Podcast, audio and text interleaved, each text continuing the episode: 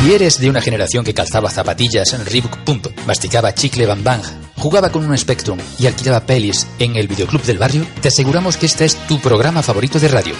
Remake a los 80, los martes a las 7 de la tarde en Uniradio.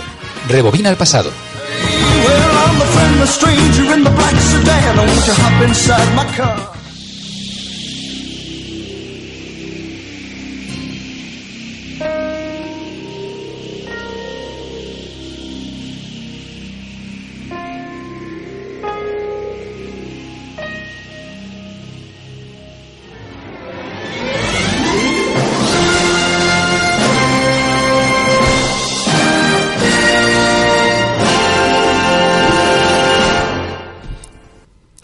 Dígame. ¿Dónde estás? Tienes que venir aquí, tío. ¿Cómo, cómo, cómo? ¿Por qué? Estoy a punto de empezar el programa. No puedo ir. Mira, he montado una fiestecita improvisada aquí en el piso y, colega, Sam Jones está aquí. ¿Una fiesta improvisada? Pero, pero... ¿Has dicho Sam Jones? Sam Jones, el puto Flash Gordon está aquí. Pero ¿cómo puede ser eso? Pero me vuelvo loco. Dile que venga ya corriendo al Uniradio. Venga, venga, venga. ¿Te acuerdas que el primo de mi colega es amigo de Sam Jones? Pues está mi colega con su primo. ¿Y quién crees que está con ellos? Sam Jones. Sam Jones está aquí, tío. Va peinado con la raya en medio. ¿Pero qué dices, tío? ¿Pero con la raya en medio? Pero que no, que no, que no, que no me lo puedo creer. ¡Júramelo! Vente para acá echando leches. No puedo, ¿sabes que no puedo? Hoy ya tengo un Highlander y es casi tan bueno como Sam Jones. Flash Gordon fue la mayor influencia en nuestra educación. Nos enseñó lo que era correcto, el bien y el mal, y que la palabra actuar al parecer tiene un significado de lo más amplio. Flash Gordon es el símbolo de nuestra amistad. Ven a compartirlo conmigo. No, sabes que no. Mejor ven tú y lo compartes con todos los remakers. Venga, te esperamos. Mientras que empiece Remake a los 80.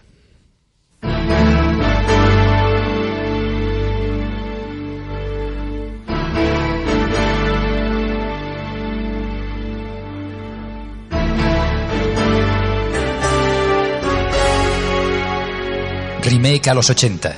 Nos adentramos en el videoclub. Emociones y recuerdos con los mejores estrenos de cine de aquel momento. Dirigido y presentado por Juan Pablo Videoclubsero. No olvidéis vuestro carnet de socio remaker.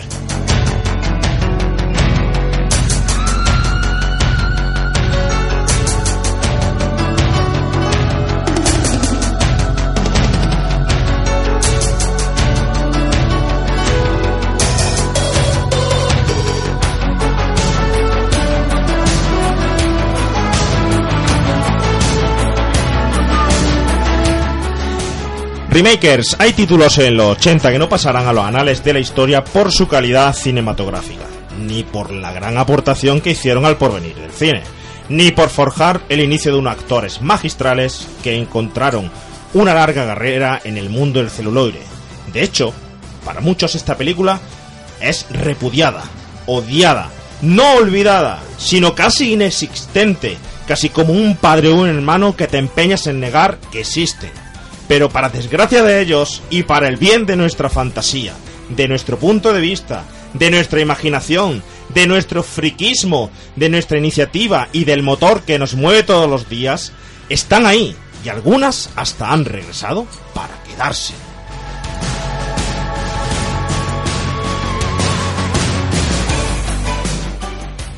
¿Quién dice que una película es mala?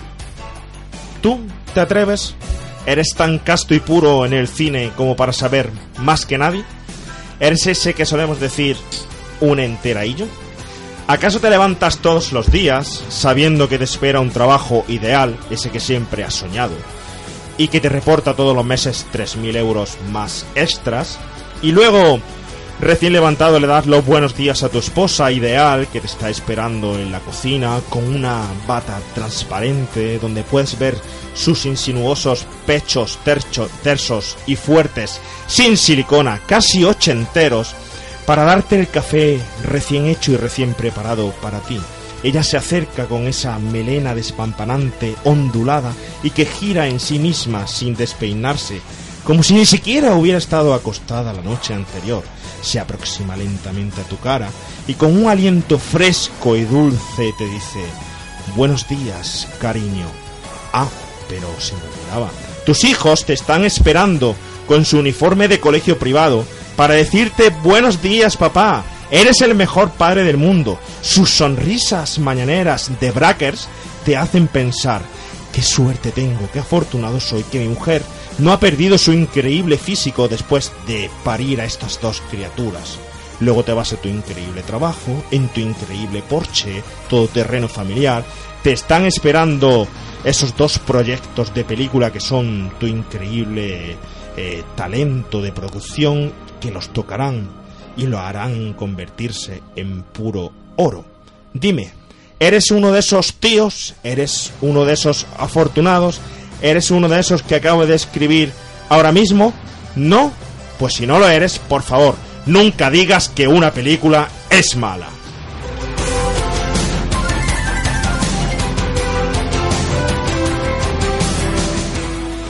Perdonad mi subida de tono anterior. No, no me refiero a la descripción de esa esposa cachonda. Me refiero a la regañina final. Por supuesto, cada uno somos libres de opinar lo que nos dé la gana. Y por supuesto que mis frases anteriores han sido quizás las más diferentes o surrealistas que he dicho hasta ahora en todo lo que llevamos de temporada.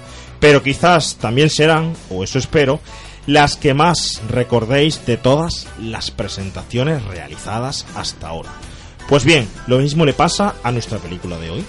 Quizás no es la mejor del mundo, pero por su carácter, personalidad, adaptación estrambótica del cómic, originalidad, vestuario, personajes, etc., se convierte en una de las películas más emblemáticas y recordadas de los 80.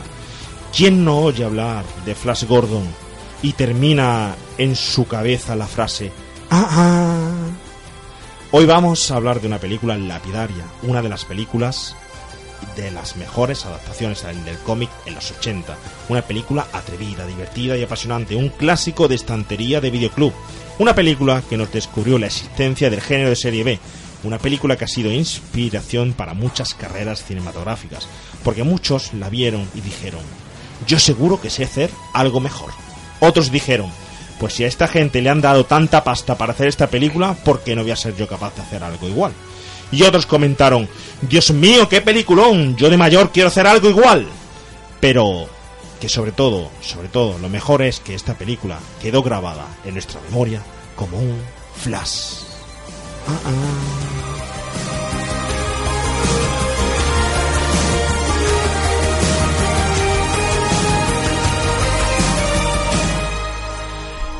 Bueno, así buenas tardes, remakers eh, a todos. Eh, qué ganas tenía de volver al plató después, eh, liberado de los exámenes, con un plató tan lleno como tenemos, tenemos hoy. Y de volver a, bueno, a saludar hoy tenemos un programa especial, una película súper, súper ochentera. Y vamos a empezar, como siempre, a saludar a nuestro miembro del equipo, a ver, Rafa. Eh, Rafa, buenas tardes. Rafa, lo primero, Rafa me está escribiendo algo por ahí que dice, tengo una anécdota, pero dilo tú, Rafa. tengo una anécdota. Anécdota. Anécdota. es muy importante. Bueno, buenas tardes a todos, pero gracias a Flash Gordo existe Star Wars. Así que después lo comentaremos. Y, pero esa es la gran anécdota de esta película. Rafa viene, viene también deseoso, impaciente. Oye, Rafa, ¿tú te has dado cuenta que tiene en las redes seguidores y fans? Pues no, ¿eh? alguno, alguno por ahí hay, pero no muchos, no, ¿no? Sí, sí, tiene gente que te dice que la semana pasada me, lo hiciste fenomenal, ¿Ah, que hiciste un programa excepcional, que fuiste un presentador de excelencia. Ah. Eh, lo lamentable de eso es que el sector femenino me está pidiendo ya que vuelva. Me pidió inmediatamente después de ver el programa, pidió Que, volviera. Pero claro, pero hay un, no sé, un público masculino que, porque que, que me quieren tener suelto para que yo pueda visitarla y eso. Eso suele pasar.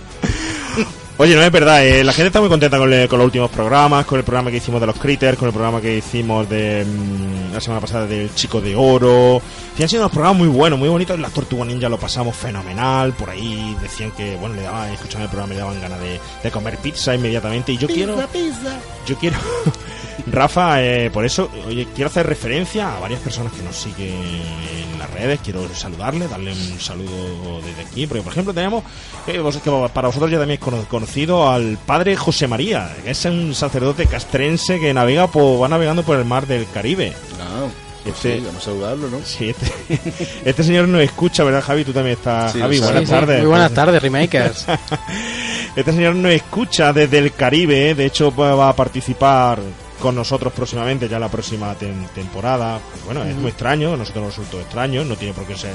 Bueno, en principio choca, pero luego es algo súper normal. Se trata de un sacerdote Sí, castrense. sí, algo muy normal. Sí, muy normal, que va por un barco que es súper friki del cine. Y está de- en el Caribe, y de muy normal. Un amor. Eh, perfecto. Pero va navegando por el mar del Caribe, no quiere decir que esté allí de... de- No, no, No no. está de pirata, ¿no? De Porque hecho- sabe lo que le falta. O sea, ¿Te imaginas sacerdote? sacerdote pirata Y- y, y- y remake. remake. No sé, tiene quizá. todo, lo a lo mejor todo. mañana nos escribe en Twitter y nos dice que también es pirata. también es pirata? se dedica a trapichas por ahí. Allí, no, sé. con su loro y su patapalo. No lo sé, pero el caso es que un saludo desde aquí porque es fiel al programa y tuitea mucho con nosotros en las redes y, bueno. Lo tendremos por aquí la temporada que viene porque esto no ha podido ser, nos ha dicho que, que no tiene posibilidad por teléfono. Es que aquí no puede venir en con el barco, ¿eh? No, Aquí no puede venir con No el Bueno, tenemos aquí un puerto, pero no sé si ahí entra el barco, ¿sabes? no, pero, ¿y tú crees que le habrá encontrado un puerto lejano?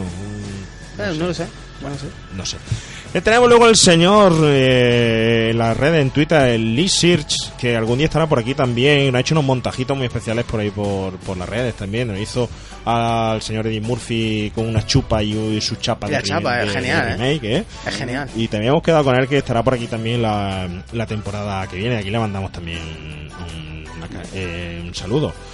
Tenemos también a un señor Raúl Calle que nos sigue Ah, con sí. pasión también por, desde la- las redes y dice que hoy era Flash Gordon su podcast, su, vamos, su película favorita. Así que un saludo para él. A tu tocayo, que también te escribe mucho, y te da enhorabuena a Rafa, alias Lagartijo, que nos escribe, la verdad es que unos emails muy chulos, nos dan unas colecciones de, de- muy bonitas también de, de, de fotos y tal. Y tenemos a un videoclub que la semana pasada se, se, se presentó, videoclub Rotonda Ah, sí, el de, el de Jerez, ¿no? de Jerez, Sí, presentado sí. por José Francisco, bueno, que dice, ahí sobrevive, le damos ánimos porque, porque bueno, eh, dice que, que, bueno, que son, que tienen mucho colega en el videoclub y que gracias a eso y a su gente fiel sigue abierto. ¿eh? A mí me gustaría que un día pudiéramos hablar con él y nos contara Más anécdota del videoclub. sí, ¿verdad? y su experiencia actual sobre todo. ¿Qué hace con el videoclub Sí. para que funcione? Eh, sí, sí, ¿a cuánto vende la coca? Y, ¿Y a eso? cuánto porque, es? porque si no, no sabemos cómo sobrevivir. Hay que ver, hay que ver, ¿eh? Oye, pero mm, hoy tenemos aquí, se ha presentado, nos ha dicho que... eh, ah, bueno, nos dice Marcos que le mandemos un saludo a Marcos. Marcos, un saludo en las labores técnicas y sobre todo, sobre todo, se nos ha adelantado a nuestro gran querido Edu Pain Grinder, que hoy no ha estado aquí con nosotros, nos ha dicho que pasaba de películas chorras de esta de Flash Gordon y toda la historia, etcétera. Pero bueno, Porque a él le gustan los vampiros y la sangre. lo tenemos en el chat, eh, un abrazo fuerte, Edu. Y por otro lado, se ha presentado aquí un gran Remakers al cual le debemos, pues, aparte de, de un gran, pues, bueno, un, un gran homenaje, una gran camiseta que nos lleva pidiendo desde hace seis meses. Que venía a buscarla. que le hemos prometido. Pero no está, no está aquí todavía. El señor de, de Pegalajar, el señor eh, Frank, que se ha presentado aquí en el estudio a conmemorarnos con su, a gratificarnos con su presencia como buen remaker y a echar un rato aquí con nosotros. Y aquí sabéis que todos son bienvenidos. Fran, ¿qué tal? Hola, buenas tardes a todos, Remakers. Oye, ¿qué tal? ¿Te gusta la experiencia de...?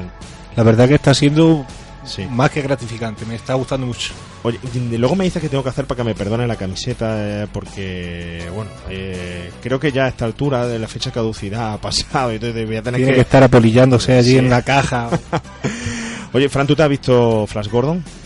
Pues gracias a que me invitaste a venir aquí Sí. el otro día, la he podido ver esta mañana Sí, con mi mujer. sí.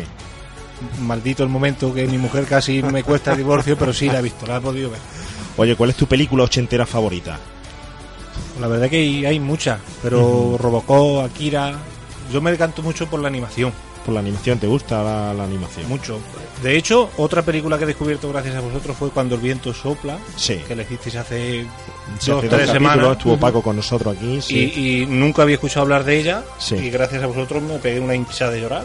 Sí, la verdad es que es para. para Tengo eso. 31 años, tengo un barba, Sí, mido dos metros, pecho pero como me de- Wolf, ¿verdad? Efectivamente, y, y me hinché de llorar. Que esa es la magia de este programa, que descubres películas nuevas. Exactamente, descubres películas nuevas que no has visto nunca y que encima te encantan. Pero que tú eres muy chico.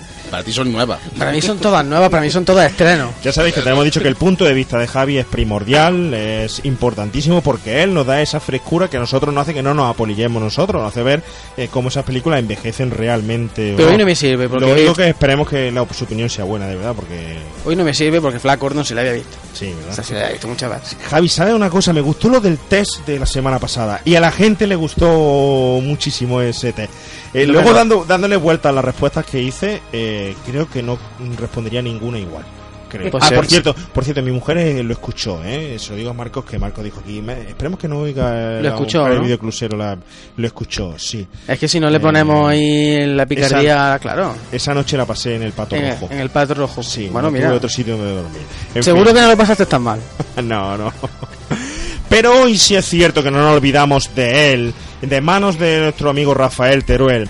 Traemos a un gran Highlander, una persona de referente, de referente que nos está escuchando ya al teléfono, de gran referente en el panorama de cine actual del cine de en Jaén, del cine nacional y bueno, eh, una persona de estas que saben, saben, saben de cine. Vamos a dar paso como se merece a nuestro Highlander de la semana.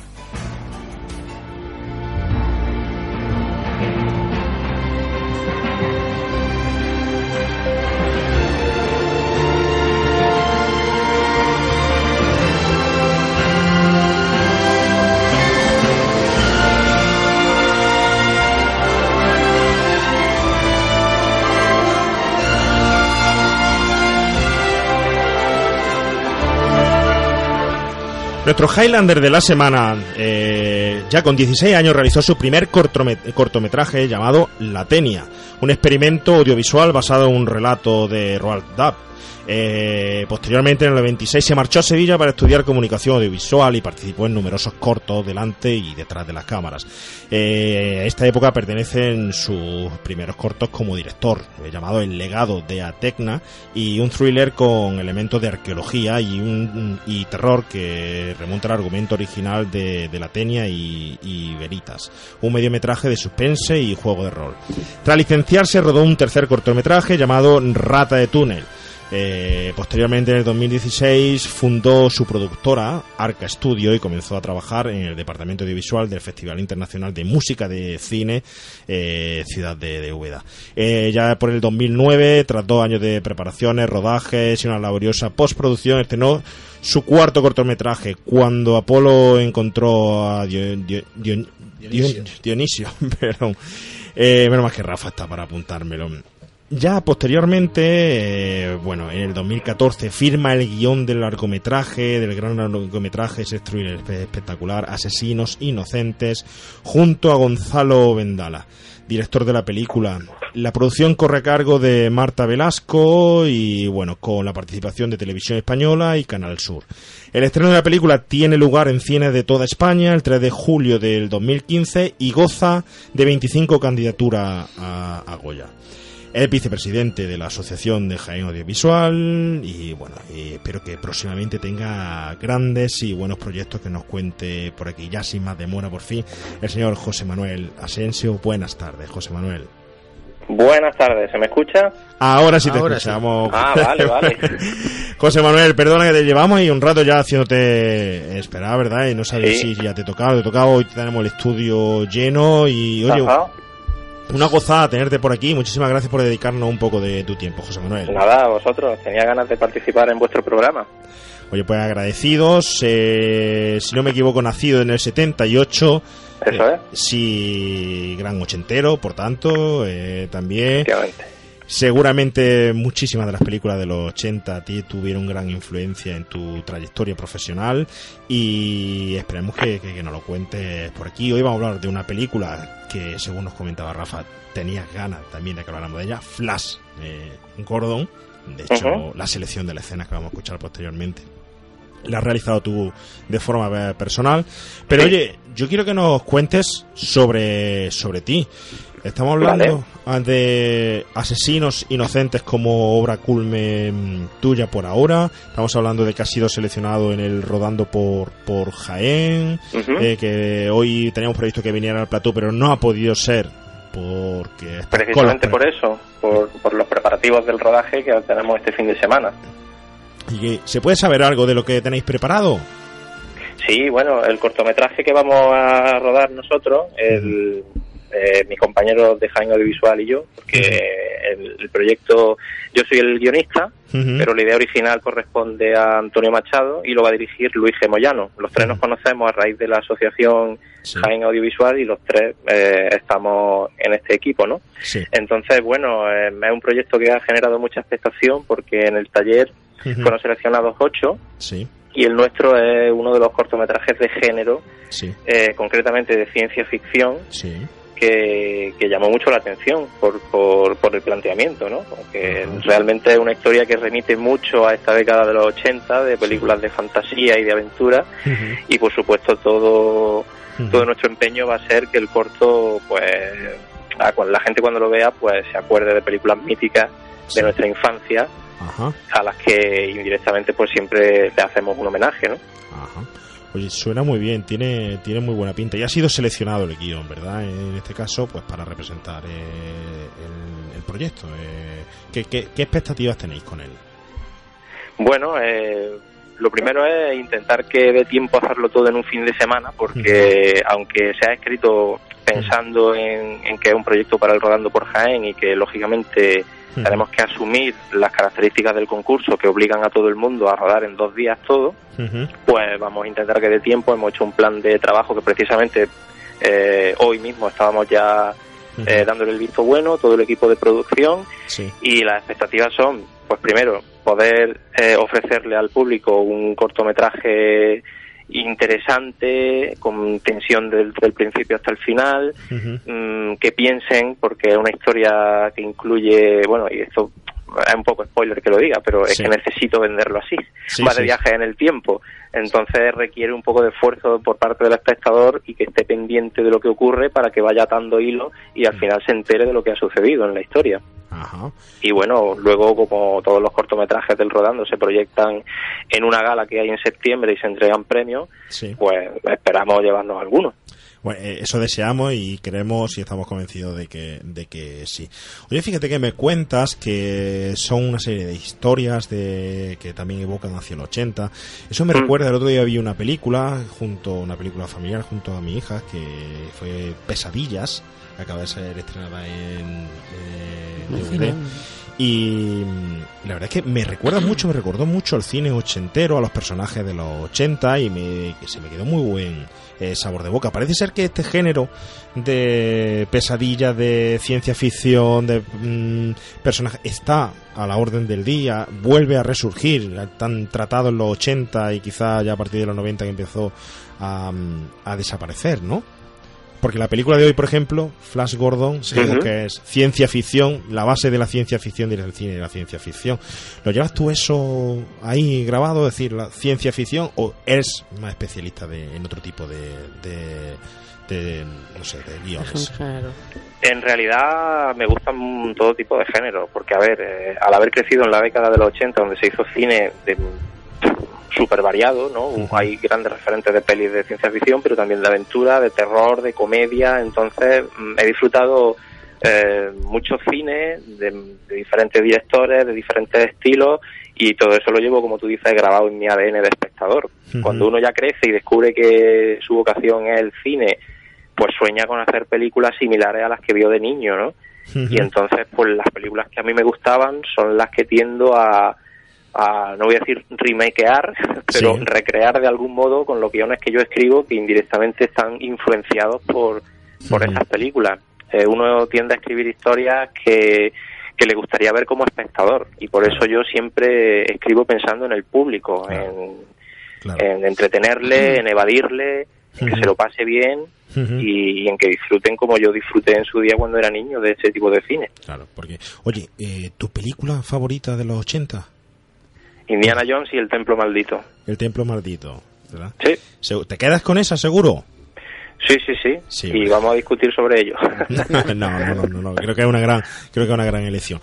Oye, yo me imagino que tú, igual que nosotros, que sabes que aquí nos importa muchísimo eso, eh, yo me imagino que tú mamaste el videoclub, que tú ibas al videoclub, que tendrías tu, tu ceremonia, que tendrías esa película que tus padres no te dejaban nunca alquilar, que tendrías, eh, irías los fines de semana o los viernes o tal. ¿Tú te acuerdas? ¿Qué recuerdo tienes de, de eso? Pues es una época que recuerdo con cariño porque mi familia era socio de uno de los videoclubs de Linares que ya prácticamente se ha acabado convirtiendo en una tienda de chuchería. Sí, sí. Y, y solíamos ir sobre todo los fines de semana, ¿no? Era una época en la que la televisión era más interesante que lo que hay ahora, a pesar de que había menos canales, pero la programación, bueno, pues era de más calidad, pero aún así siempre íbamos buscando al videoclub eh, lo que no llegaba a la televisión tan rápido como ahora, Sí. o no había posibilidad de verlo por otros medios. Entonces, eh, claro que sí, eh, hemos alquilado muchísimo en ese videoclub eh, y cine de todo tipo. Recuerdo haber eh, tenido una época en la que alquilaba las películas de imagen real de Disney, todas las de Herbie, Sí, El Abismo. Negro, Condorman, La Gama en Blanca. la corte del rey Arturo, todas estas. Luego, fantasma. ¿qué? Mi amigo el fantasma. Mi amigo el fantasma, sí. sí, sí. La de los dinosaurios, mm, ¿cómo era? Unos que iban buscando...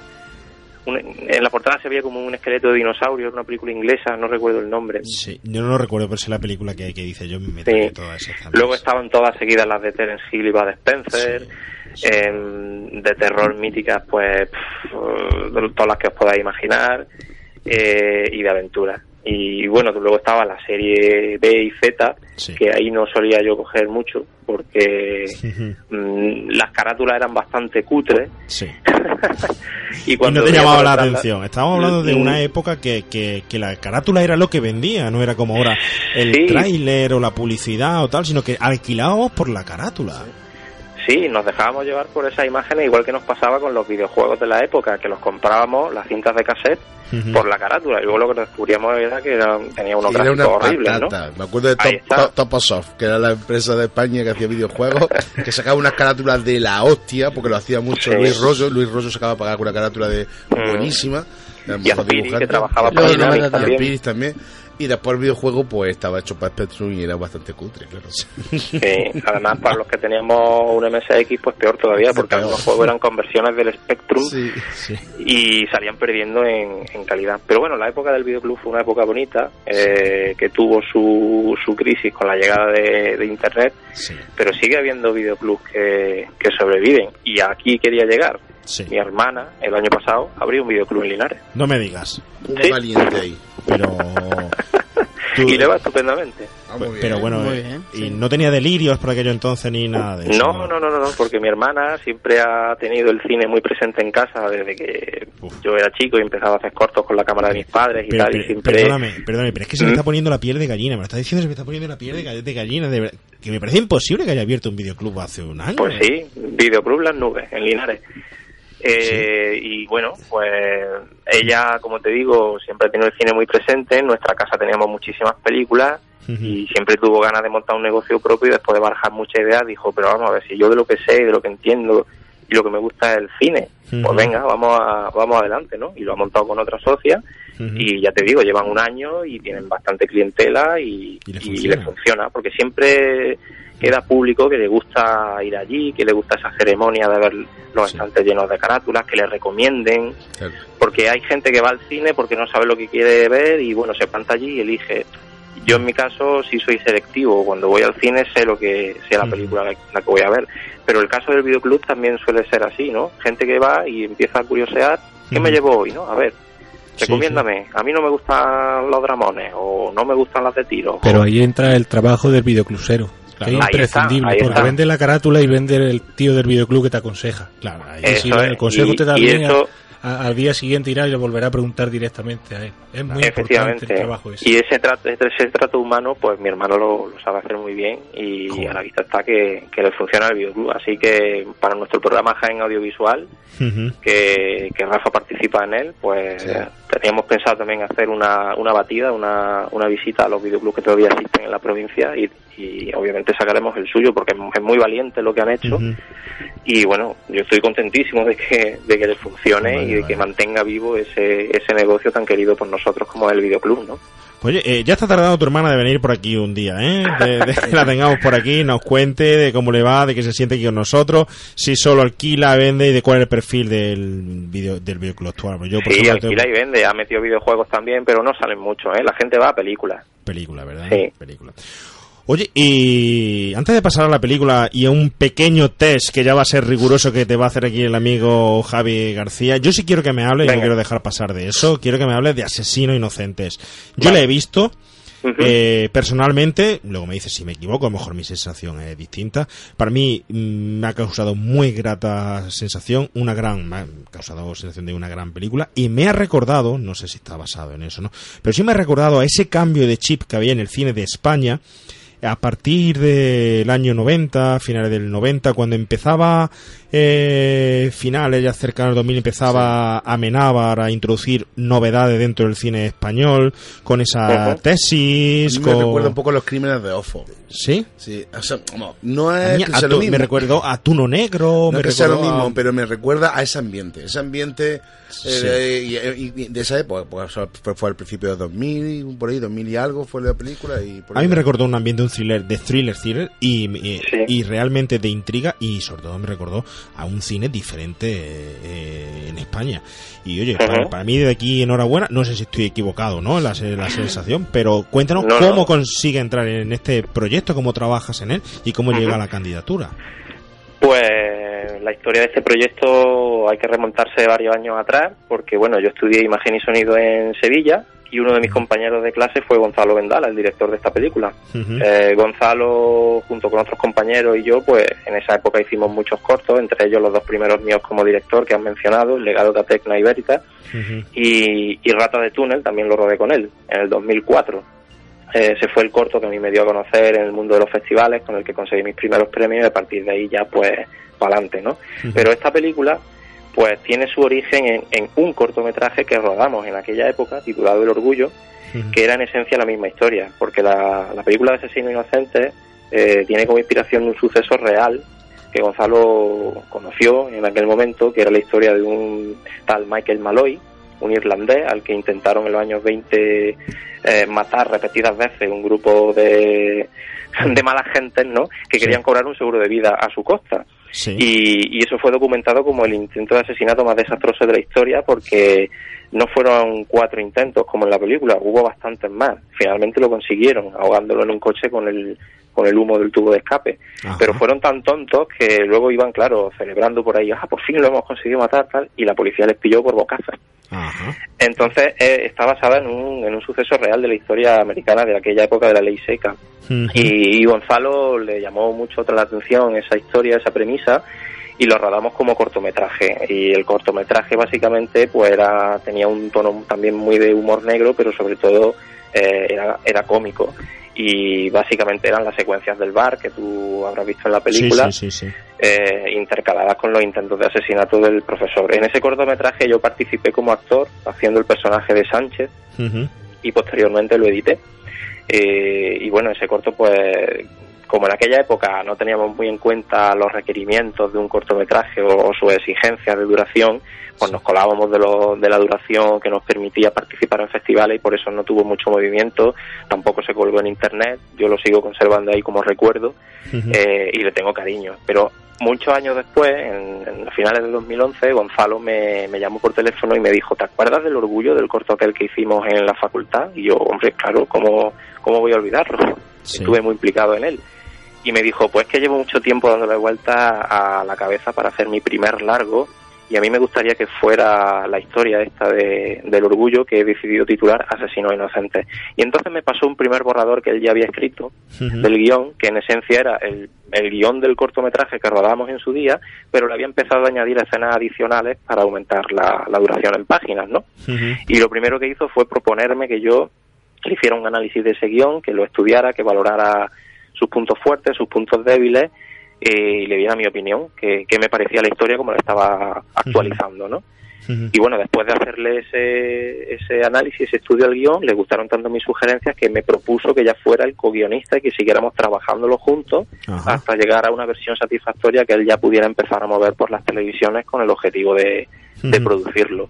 Fue un trabajo que de, de finales de 2011 a principios de 2014, que fue cuando se rodó la película, pues nos íbamos mandando las diferentes versiones por internet, las comentábamos, él estaba empeñado en mantener algunas cosas, yo le decía esto puede quedar bien, esto quítalo, pero bueno, eh, iba a ser su película, entonces tampoco podía imponerle yo nada, ¿no? Yo le daba sugerencias, le daba ideas, mm, pasamos por un montón de versiones con secuencias muy chulas que al final se tuvieron que quitar.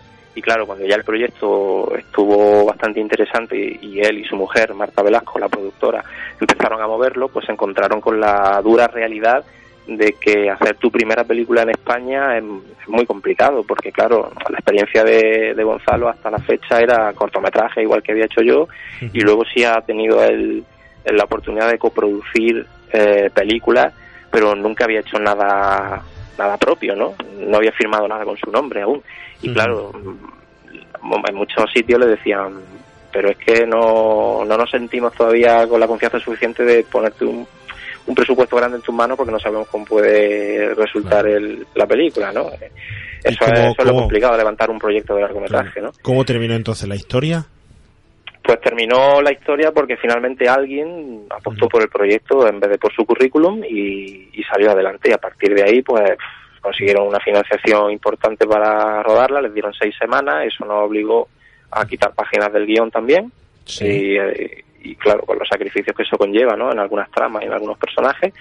Y en seis semanas se rodó la película en Sevilla. Y como tú dices, pues Gonzalo estaba desde el principio muy interesado en darle a la película un tono de thriller, de suspense, que no pareciera la típica película española, sino que pudiera ser cualquier ciudad, aunque está hecha en Sevilla, pero no una película muy localista, porque no, no salen los monumentos típicos, ni, ni el ambiente El puente de soleado. Triana me parece nada más que sale. Sí, puente de Triana y Altozano. Exacto, sí.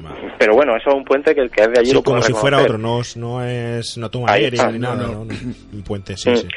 Y bueno, él quedó contento con la película. Eh, a nivel interno siempre se le queda la espinita de no haber podido hacerla como él le hubiera gustado, con muchos más planos, con más tiempo y tal. Pero bueno, la presión de, de las semanas de rodaje que se le concedieron y del equipo técnico y el presupuesto que tenía, pues suficiente que la pudo hacer y, y estrenarla en las salas, que no todo el mundo consigue eso, ¿no? ¿no? Y llegar a candidatura, ¿no? Y llegó a candidatura.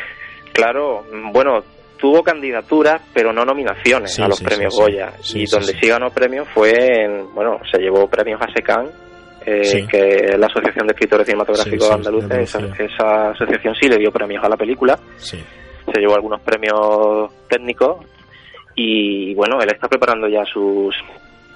Ujú. Ahora sí, ahora sí se fían de su nombre. ¿Te hemos perdido? José Manuel, te hemos perdido. Sí. Algo, algo no ha pasado. Hola, hola, ahora. estoy aquí. Ah, Ahora. está aquí. Vale, Ah, vale. Nada, que estaba diciendo que Gonzalo ya está preparando su Vale. siguiente película. José Manuel, parecía que se te había caído el, el- el móvil al, al acuario. ¿Sabes? Eh, Ah, sonaba ¿sí? como si... bueno, Pues no, está encima de la mesa. sí.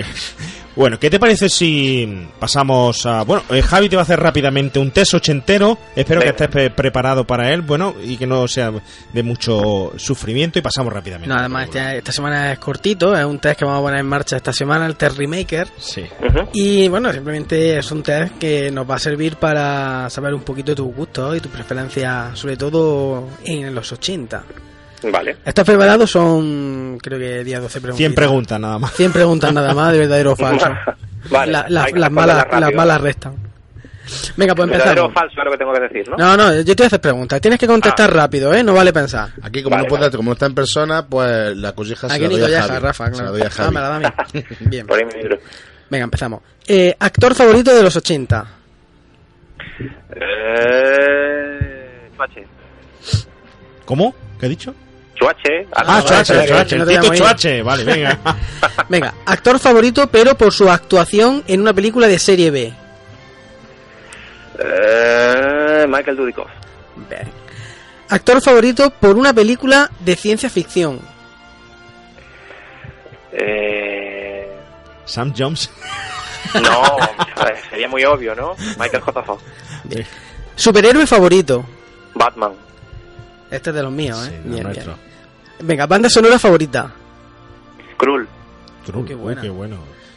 Tu película más deprimente y nefasta de los 80. Joder. Pero porque no me gustara nada. Nada, que no te gustara nada. Pero es muy difícil contestar rápido a eso. Y no vale decir flaco. Ya. Eh, yo qué sé, tío, así no me- es que me vienen a la cabeza las que me gustan, no las que no me gustan. Ahora tendría que hacer un ejercicio aquí de memoria. Si deja Javi. Venga, Venga, la pasamos pasamos, la eh. Remake ochentero favorito. Difícil responder a eso, porque yo estoy en contra de que se haga remake de las películas de los 80, pero bueno, uno que no haya Que se sido- salve de la quema. que se salve de la quema, eh, desafío total, pero porque es más fiel al, al relato original de, de Dick, que no transcurre en Marte, sino en la Tierra. Ajá. Bueno, por ahí se va a escapar, ¿eh? ¿Y el que nunca se debió de hacer en la historia? Robocop. Flash Gordon, ¿un horror o una maravilla? Un horror maravilloso. ¿Star Wars o Flash Gordon? Star Wars.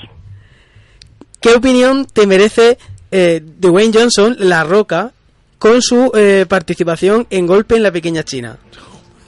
Habría que matar al que decidió ese casting. Pregúntamelo a mí, pregúntamelo a mí. no, no, no, que te vean arriba. Venga, quedan dos. Eh, cuando te enfrentaba al bando enemigo en el patio de tu colegio junto con tus compis, ¿qué equipo de, qué equipo de superguerreros erais? ¿De superguerrero? ¿Pero te refieres a bola de dragón? Por ejemplo, yo, yo cuando jugaba a peleas con, con mi amigo en el colegio éramos las tortugas ninja.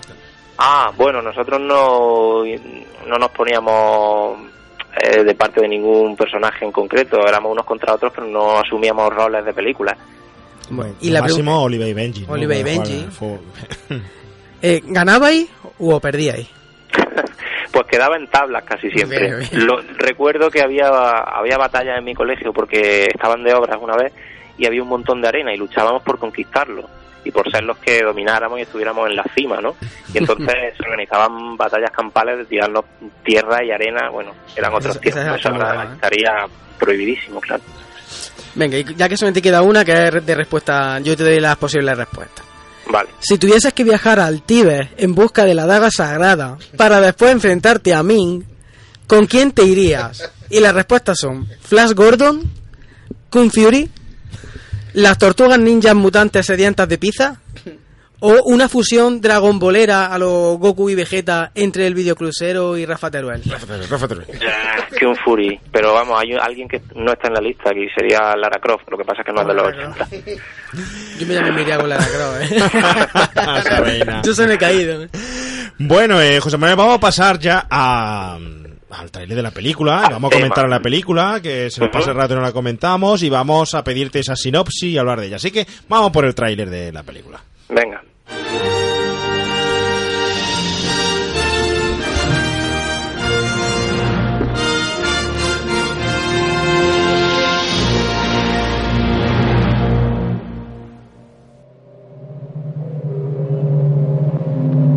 Clytus, I'm bored.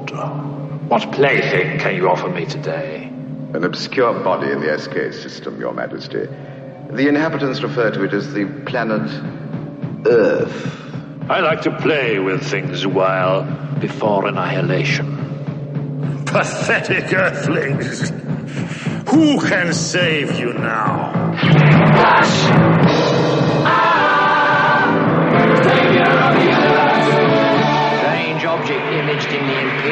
vortex.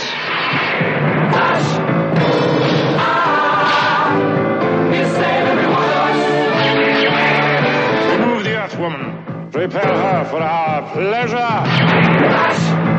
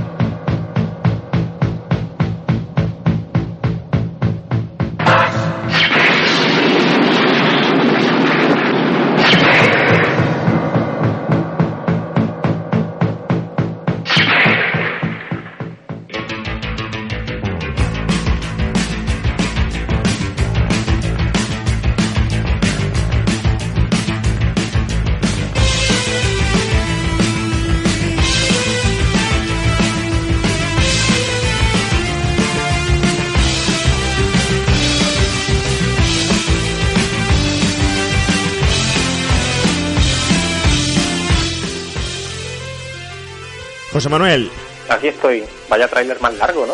sí. Oye, ¿cuándo fue la primera vez que viste tú esta película? Alquilada, fijo. Sí, ¿verdad? Sí, en videoclub. Luego ya me preocupé de afanármela, Sí. como se hacía en aquella época, copiando de vídeo a vídeo. Oh, qué difícil era eso, ¿eh? Eh, sí, sí, sí, al principio sí, luego mm, ya empezó uno a experimentar y con los trucos para saltarse el anticopy y tal, pero bueno, yo creo que en aquella época todavía no estaba eso tan estricto y, y se podía hacer fácilmente. Luego muchas veces la he visto en la televisión, por supuesto, finalmente me la compré en DVD y aquí la tengo en mi estantería.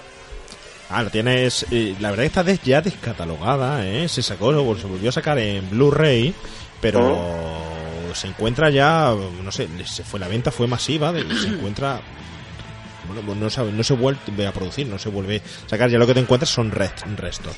Pero Pues entonces esa Sí. copia mía en el futuro valdrá mucho. hay gente hay gente que dice que no daría ni dos duros por comprar esta, esta película. Mm, Bueno, ya, sabe, se ha oído la entradilla que he hecho, ya sabes cuál es mi, mi opinión. Rafa, ¿cuándo fue la primera vez que tuviste esta película? Pues yo creo que esta no la vi en el videoclub, yo creo que la vi en la tele. ¿En la tele? Sí. Me suena de haberla visto en la tele antes que en el videoclub. Porque mis padres así, a- a- coger la película fantástica, no, no, no les llamaba tanto la atención. Sí. ¿Y Javi, cuándo fue la primera vez? Yo seguro que la primera vez no me acuerdo, pero seguro que en televisión. Mm. La he visto dos o tres veces de, de niño. Claro, en televisión. Y además es lo que te he contado antes. es el recuerdo que tenía es la Virgen que película más cutre. Pero, Y más mala. Pero, pero bueno, bueno. Eso de decir cutre, pero tú eres de estos que gana 3.000 euros al mes y con una mujer de No, no, yo soy, no yo soy sea delanteradillo. cutre. Yo soy, yo soy delanteradillo. Sí, sí, sí. El cuñado. El- Pero es verdad que la recordaba como una película muy, muy mala. Y de tan mala me molaba. Que es que es algo incomprensible, pero es así. Es, Es tan mala que me molaba. Es una película Es que eso es lo que tiene, sí. Sí. Ahora, la banda sonora de, de Queen es genial, es fantástica. Yo creo que hablaremos ahora de ella. Fran, ¿tú cuándo fue ha sido la primera vez? ¿O no ha dicho que hoy ha sido la primera vez? Hoy por la mañana. ¿Cómo puede ser que con 31 tacos que tienes no la hayas visto? Os prometo que no recuerdo nunca haberla visto anunciada ni siquiera en televisión. Madre Me mía. ha dicho que recordaba ver Master del Universo, He-Man, que está muy basada sí, en sí. ella, que tiene una Es ambientación que muy parecida. y Tiene tal. escenas que son un calco absoluto. Tiene trajes que son un calco absoluto. El planteamiento de... Hay muchísimas cosas que se ve que se han copiado. Hemos copiado, o por lo menos, vamos a ver, copiado suena feo, han compartido la idea. Sí, Eh, bueno, a copiado, da igual. Bueno, Han copiado, han copiado. No sé si ¿Pero te ha gustado o no te ha gustado? Sí, sí, sí. La conclusión es total. No digas mentiras que ibas diciendo que era una porquería. pero porque de tan mala que es, es tan Sí, sí, absurdo, A mí me pasa que me ha ¿eh? encantado. Pero No bueno, es mala, es no igual. tenéis, no nada que ver. Es pulp. Pulp, pero pero sí, no es es kiss, mala. es kiss. Rococó, Kiss y pulp. Muy rococó, pulp, barroca, como queráis. Arte de- Tú Deco. quieras. Lo que está claro es que la película, por lo menos bajo mi punto de vista, no te la puedes tomar en serio. Porque si No. te la tomas en serio, entonces Pero es mala. Como Es lo veas con creo ojos clínicos, claro. desde luego no para de sacarle fallos. Claro. por todos lados. Pero es como ver Barbarella. Es Claro, exactamente, ver, exactamente. a ver, vamos por turno, vamos por turno. Vamos, el señor José Manuel, nuestro invitado, nuestro Highlander, que hoy es el protagonista aquí. Eh, José Manuel, eh, Sí. una sinopsis de la película, si te atreves. Eh... Si te dejamos. Venga, pues Flash Gordon, un famoso jugador de rugby, se monta en un avión. Junto a él se monta una señorita. Mm, ella sabe quién es él, pero él no sabe quién es ella. Sí. De repente hay una tormenta de granizo eh, de fuego y el avión se estrella en el invernadero de un científico loco que estaba preparando un cohete para salir al espacio a enfrentarse con un mal que él cree que va a invadir la Tierra de un momento a otro y por eso fue expulsado de la NASA. Ajá. Eh, los engaña para que se monten en el cohete con él. El cohete sale despegando, cruza un agujero de gusano, rollo interestelar, y aparecen en otro mundo extraño, absorbidos por Como- como- el planeta me Mongo. estás cal- calcando a in-. Interestelar. Sí, Es sí, igual, sí, ¿eh? Luego que Toma, digamos toma. que, que digamos que se llama la Flash Gordon. Eh, sigue, prosigue, prosigue. Ahora resulta que la mala es Interestelar. sigue, sigue. Llegan al, al planeta Mongo y allí son re- recibidos en la corte del malvado emperador Ming, que está teniendo una recepción de sus vasallos que le llevan tributo, y de repente a Flash Gordon se le ocurre decir, pues este tío está loco. Oh, y de repente el beholder que anda flotando por ahí, el robotito ese de Sí. eh, espía, el- Sí, sí, pone el altavoz y reproduce la frase y Ming se enfada y dice, ¿quién ha dicho eso? ¿Quién ha sido? Y ya se presentan los tres, ¿no? El Flash Gordon dice, pues yo soy Flash Gordon, jugador del equipo no sé qué. La otra dice, yo soy Dale Arden, y ni siquiera dice a qué se dedica. Y luego el otro dice, pues yo soy Hans Zarkov, eh, científico. Y, y yo venía en son de paz, que yo he construido este cohete para ser vuestro amigo. Y claro, Ming inmediatamente dice, pues a la cárcel, ¿no? Pero ¿qué pasa? Que aquí Flash Gordon demuestra que es un jugador de rugby y no se le ocurre otra mejor idea que enfrentarse a los guardianes Con sandía. una especie de Con sandía con sandía. metálica. Era un huevo de Pascua, perdona. Eso es, huevo de Pascua. San- sandía. sandía. Huevo, Re- Pedazo conejo ha puesto ese huevo, por Dios.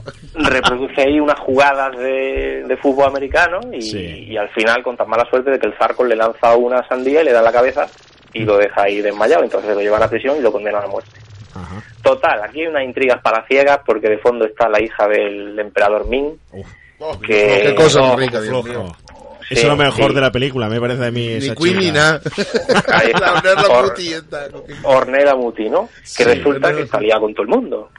Y eso ¿Cómo de no? niño a lo mejor... ah, de niño a lo mejor- estas cosas te pasaban un poco más desapercibido cuando eras niño, pero viéndola ahora con el, con el enfoque adulto, la película es bastante erótica, Sí. mm, tiene muchas situaciones picantes puede- y sobre falta- todo, falta bueno, poquito de- Juan Pablo, ¿se puede, se puede decir zorrón?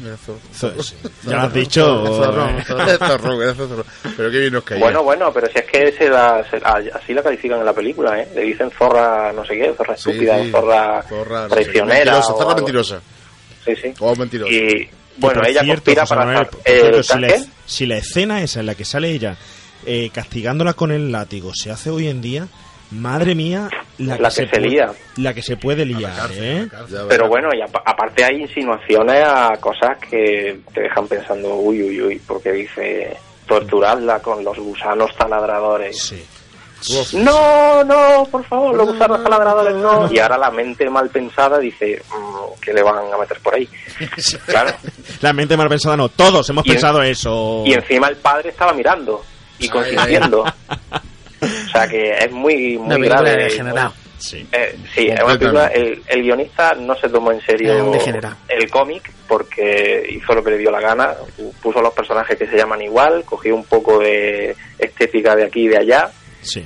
y, pero a ver, yo la obra original, los cómics de Flash Gordon, no los conozco porque son anteriores, son más de la generación de nuestros padres, yo empecé con Marvel y DC, Sí. entonces no sé hasta qué punto hay cosas muy fielmente trasladadas, me Sí, atrevería sí, a hay decir cosas que muy poco. fieles, muy, muy fieles, ¿eh? Sí, sí hay. Sí, yo si Bueno. quieres, yo si quieres, mira, eh, bueno, si quieres, eh, va a terminar de spoilearla, va a tener, termina de hacer el spoiler y hablo, o hablo del, del cómic, venga. Yo quiero Bueno, el hacer, yo quiero hacer que- terminar a mi, mi con la, con la ayuda de, de Aura, la princesa Aura, Sí. lían una revolución entre los que estaban en contra de Min, que son el príncipe Barin, que es el líder de los hombres árbol estos, que van de verde, y luego Bultan, que es el líder de los hombres halcón. Ujú. Y impiden que Min se case con Dale Arden en una batalla final llena de muchos rayos y soniquetes varios. Y, Escena de eh, los pájaros volando, Dios mío. y, y parece que derrotan a Min, pero uno de los grandes finales de peli ochentona, ese anillo ahí al final con el bien y el- la interrogación, Sí. Ahí, ahí. continuará y la risa suya suya final. Eso, eso en su día me encantó. Que no continuó. Pero hay, No, hay no, anécdota, y- hay y anécdota, menos mal. anécdota, anécdota, que tengo mucho, déjame alguna. Venga, vamos a dejar, Mira. dejamos, José Manuel, dejamos Rafa que cuente la anécdota. Mira, esa la anécdota sí había segunda parte. Iba a ser en Marte. La segunda Adiós. parte. Pero Sam Jones se peleó con el Dino de, la- de Laurenti, el productor, que es muy normal pelearse con él, porque ya tenemos, tiene una trayectoria. Sí. Y, pero sí, claro, y como, como, de hecho no terminó la película, ¿eh? Sam Jones. El doblaje tuvo que ser otro, Otro. por- en postproducción porque él mm, se fue. Desconocido, que de hecho no se sabe no quién se sabe lo quién hizo. es. O sea, pero sí había un proyecto, estaba completamente financiado. O sea, Dino del Laurenti se había echado de pecho y decía que sí que lo hacía. Sí, sí. Sí. Pero yo no sé si sabéis que el cómic, en el cómic sí hay una versión del cómic que es Flash Gordon en Marte. Sí. Hay una parte Claro. de Flash Gordon que es Flash Gordon en Marte. Y hay una película de antigua, de los seriales antiguos, Sí, que también de, es en de Marte. seriales, efectivamente. Pero además, el Sam Jones mm, mm, fue elegido porque era familia, bueno, familia. Bueno, bueno, no, familia no. Lo Fue eligió- elegido porque salió en un programa de televisión de, de, de hacer cita. Y Sí. la suegra de Dino Eso. de Laurenti dijo, este chaval que está tan así, tan buen horro, tan rubio y tan fuerte. Y ay, ay, yerno mío, ¿por qué no lo llevas para la película? ¿sabes? Y eso fue lo que pasó. El, el novio de, de Barbie, bueno, el novio de, de- de Barbie con ese pelo oxigenado, ¿no? Efectivamente, fue la suegra. Fue la suegra Lo de importante que es tener enchufe. Claro, pero la Sí. suegra de Laurenti, el que dijo porque lo había visto en la tele. Sí. O sea, entonces- Pero oye, que, mu- que muchos castings de la época se hacían así, ¿eh? En mitad de la calle veían a uno que Así, daba sí. el perfil de algo, venga tú, va a protagonizar Porque, película. porque sabemos, sabemos otros actores que estaban candidatos. ¿Sabes el primer candidato que había pensado para esta película? Fue Ras, eh, Carl, Carl Carl Russell. Fue el primero, pero dijo que no. Y el que quería de verdad salir era el Chuache. Arnold Schwarzenegger quería salir, pero no tenía suficiente peso y dijeron que no. La pues yo he oído que fue porque Que no tenía- ¿Cómo que no tenía suficiente No, peso? era muy poco conocido, es- está hablando del 80. Ah, Pues Rafa, yo he oído que, fue, que era porque no se le entendía ni nada de lo que hablaba. ¿eh? Bueno, eso también, eso, eso también No puede ser. nada, también puede nada. ser porque dice Abs- George, George, Absolutamente. Yo ser Flash Gordon. claro, era difícil. La verdad es que es una película llena de, de verdad, de, Yo es que de mi, anécdotas mi- y mi de resumen, mi resumen es totalmente diferente. O sea, mi resumen de esta película es que tenemos a Cristiano Ronaldo, tenemos a Cristiano Ronaldo americano, No me mezcle el fútbol, ¿eh? Tenemos a Cristiano. Ronaldo americano que se monta que- por él propio en el cohete, porque ahí mm, se, de secuestro nada, o sea, el tío se monta en el cohete, se monta en el cohete porque quiere ir a pegarle dos hostias a un chino, a un chino alienígena extraño de un planeta extraño, que encima le quiere levantar a la piba. ¿Sabes? Así por la careta, por la careta se la quiere levantar la piba. Y va a pegarle dos hostias. Punto. Ese es el resumen de la película. Ya está. Pues me pero parece, lo, lo mejor de todo es me que se un buen acaban, argumento. se, ac- se acaban de conocer y ya se están jurando amor eterno Sí, y tener sí, hijos. sí, bueno, guapísimo. Pero bueno, yo creo que eso, eso es una condición especial del cine de los 80. El no preguntar o el que las casuísticas se den porque sí. Es decir, no importa lo que había antes ni importa lo que hay después, solo las circunstancias del momento específicas del cine de los 80. Y es decir, yo me enamoro de esta tiparraca o esta tiparraca de mí o lo que, que sea, o nos juramos amor eterno, pues porque sí. En cinco pero- minutos. En cinco minutos, pero Además es de no- está un pero- poco posta, porque hay una escena cuando él le dice, ay, tendremos hijos, no sé, no sé cuánto, y, dice, y los separa, y dice, y dejadme que acabamos de prometernos, o sea, es como un poco de cachondeo esa, Pero esa aquí hay, cosas, aquí hay cosas inexplicables. Porque si te están secuestrando en el cohete, no puedes estar poniéndote el cinturón y diciendo, oh no, yo no quiero ir. No, Pero me estás secuestrando, pero de me estoy poniendo el de cinturón. verdad que, que lo que eso es lo peor y no que has hecho un, un- un cohete que necesita dos pedales. El pedal rojo, es por cierto, favor. Cierto, es cierto. El pedal rojo. Cierto. la, la justificación de eso es lo peor del mundo. Pero bueno, eso lo voy a hablar de aquí, de lo Pon, malo de, de pon la una película. piedra encima que lo pise y ya ponte tú. No nos hacen falta dos personas por lo menos.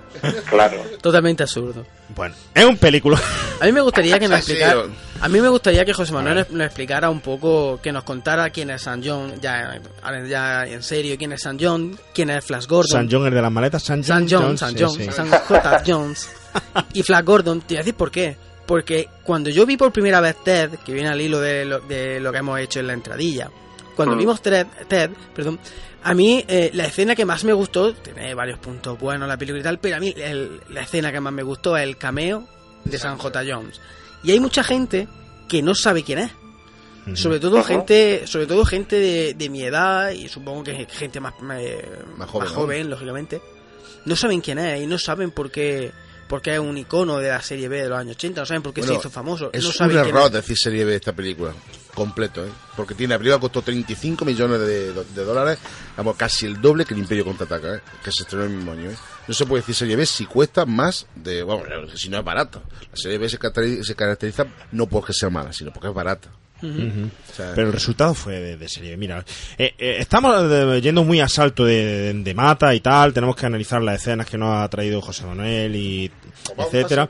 Pero oye, vamos a empezar la casa por, por los cimientos, por abajo, ¿de acuerdo? Que tenemos todos, nos ha causado un gran impacto esta película, pero no olvidéis que tenemos que informar a los oyentes de lo que es esta película y aparte de nuestros momentos espectaculares de, graciosos de ella Nos- misma. Nos venimos arriba. Hay que tener en cuenta, tener en cuenta que esto es un superhéroe que se forja en América eh, en un cómic que aparece en el 1934, concretamente el 7 de enero del 34, y que ha llegado a tener igual de representación o más representación incluso que, que Superman, que quizá no ha llegado a ser tan exitoso co- como, Superman porque no tenía superpoderes, porque realmente era un jugador de polo, porque era un jugador de polo, de polo que luego ya mm, bueno se le atribu- atribuyó pues jugador de los New York de, de, de Nueva York de, de rugby y tal pues para americanizarlo un poco más para meterlo en la película porque el polo no tenía tirón pero el rugby lógicamente sí tenía más tirón. Estamos hablando que en España vendió muchísimo muchísimo que aparece en el cómic americano en los años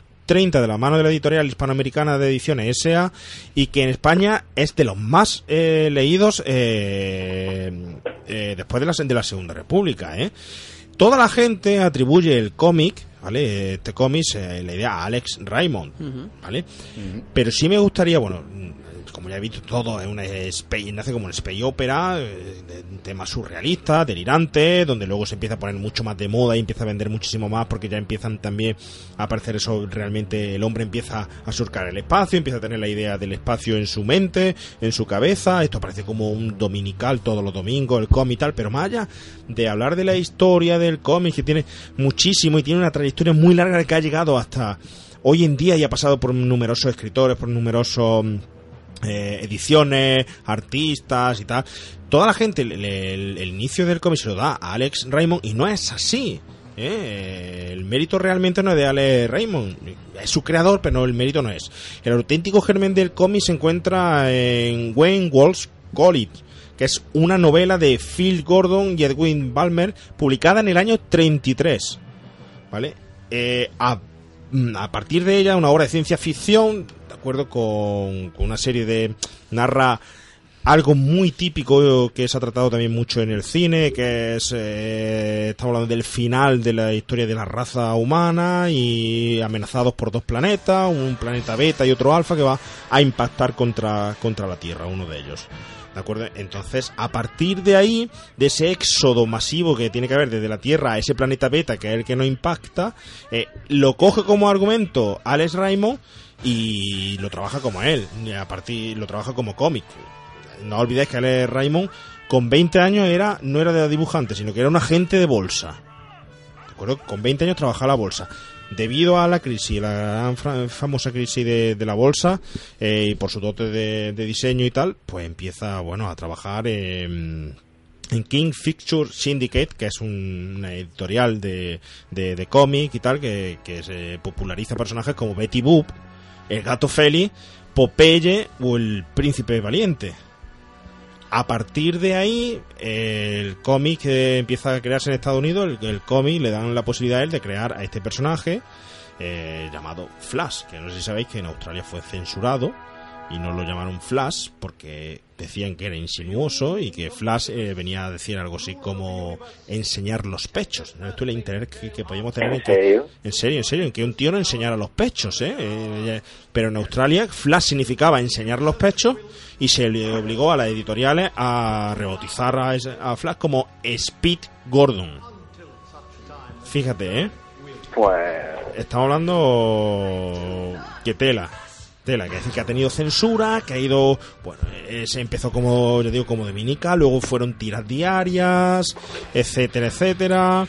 Eh, Flash, lo que sí es verdad, que eh, hay muchísimo escrito sobre su trayectoria, pero sí se puede dividir su época en tres. Una época barroca, que es desde el 34 al 37, donde se, se aprecia el comienzo del dibujante que- de Raymond con influencia de Tarzán, el Tarzán de Harold Foster. Una época de idealismo, de dibujo de, de- de idealismo, del 37 al 40, donde resalta la- el estilismo de la figura de Flash, etcétera, lo hace un poco pues más superhéroe. Y luego una época del 40 al 44, sobre todo en el cómic, de manierismo, donde alcanza, bueno, pues un perfeccionamiento y ya una figura final que será la que posteriormente veamos eh, en Flash. Entonces, todo eso luego pasa a adaptaciones al, a los medios, a la televisión, y empieza, todo esto empieza justo el mismo año que aparece Flash Gordo, aparece con programa en radio. Eh, los primeros me parece que fueron 26 episodios, estamos hablando del año 35. Eh, programa de 26 episodios emitido eh, entre el 27 de abril y el 26 de octubre del, del 35. Se llamaron The Am- Amazing Interplanetary Adventure of Flash Gordon. La aventura interplanetaria del aventurero Flash Gordon. Se vendían. Hay gente que dice que no tenía nada que ver con, con el cómic. Pero yo he leído por otro lado que, que los dominicales los vendían y a la misma vez los programas de radio. Jesús, Javi. A la misma La vez. alergia, la alergia. Me debe un tímpano, ¿sabes? A la misma vez, los programas de radio, voy acortando todo, todo esto, los programas de, de radio se emitían con referencia al dominical. Es decir, que la gente podía escuchar el programa de radio y a la misma vez eh, leer el dominical. Y los niños eso le, le flipaba. Y bueno, a partir de ahí empezaron otros programas seriales de radio ya en el 36 diarios. Eh, luego la Universal realiza un serial de 13 capítulos que es en el 36, que se proyectan semanalmente en sesiones matinales de todos los sábados, capítulos de 30 minutos, que luego esos capítulos en el 38 empezaron a ser capítulos ya de, de 16 de 16 minutos o así. Bueno, en Alemania pasa a hacer- en el 54 se pasa a hacer una serie de televisión de 39 capítulos en alemán. Pero luego lo más increíble es que en el 74, que es donde yo quería lle- llegar, Graffiti Production realiza una interesante y curioso largometraje de... ¿De qué, Rafa? No, no, no, no, no, tú sigue, sigue, sigue. No, no, no, no, no, no,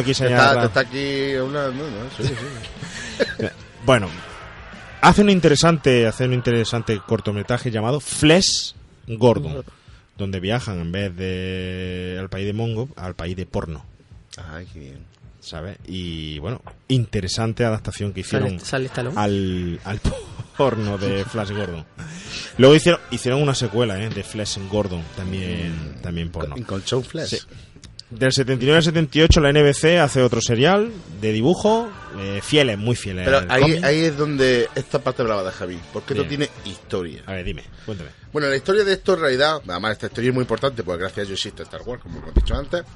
La historia es que Lou Steimer, que es dibujante de, animación, dice, quiero hacer una, una película de Flash Gordon. Entonces dice, ¿quién tiene pera? Pues Dino de Laurenti. Me voy a ver a Dino de Laurenti y el Dino le dice, bueno, pues mira, no es mala idea, te voy a dar algo de pera para que no te lo pago entera, ¿eh? Te voy a dar algo de pela, pero me tienes que ceder los derechos. Entonces, en ese, en e- cuando él, él tenía los derechos, George Lucas también se le ocurrió casualmente, voy a hacer Flash Gordon. Y va a mirar, hostia, los derechos los tiene Dino de Laurenti. Voy a hablar con Dino. Oye, Dino, ¿qué tal? Y esto, porque habla como un dinosaurio. Y, y entonces dice, no hay película.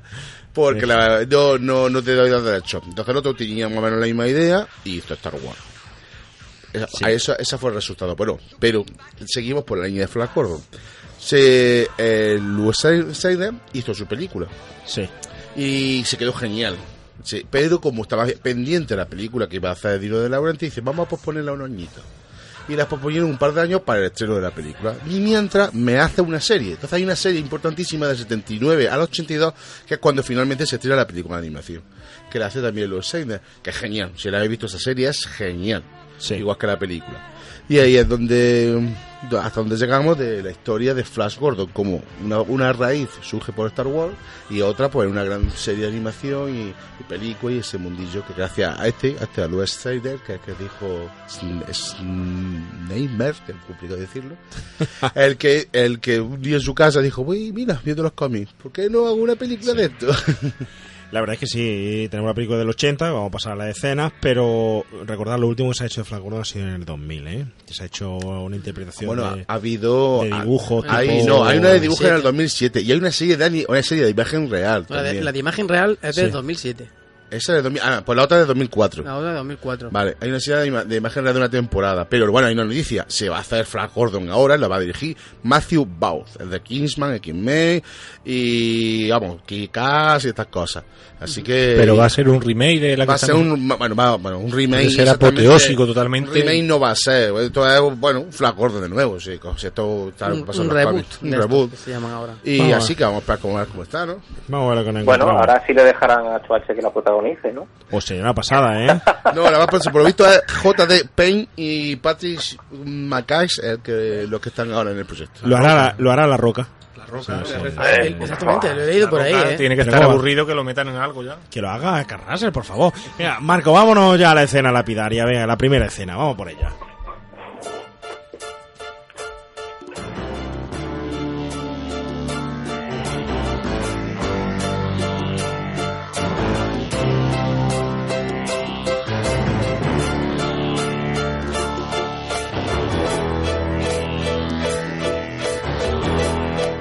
La escena lapidaria.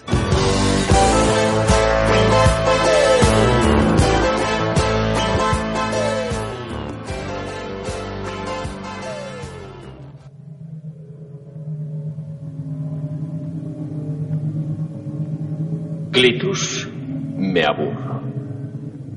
¿Qué diversión puedes ofrecerme hoy? Un insignificante objeto en el sistema SK, Majestad. Sus habitantes cuando se refieren a él lo llaman Tierra. Parece muy pacífico.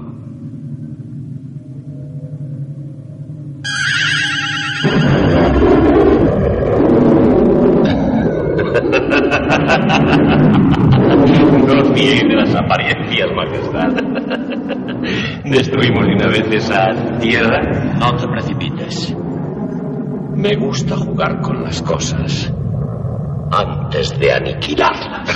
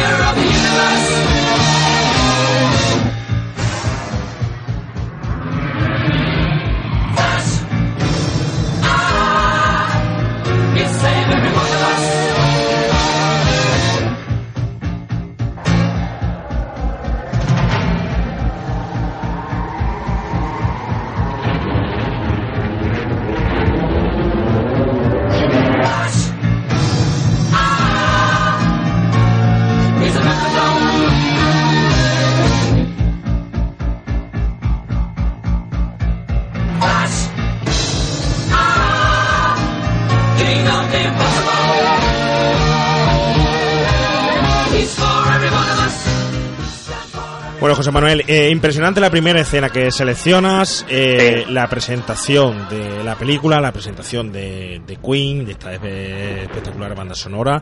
Eh, cuéntanos.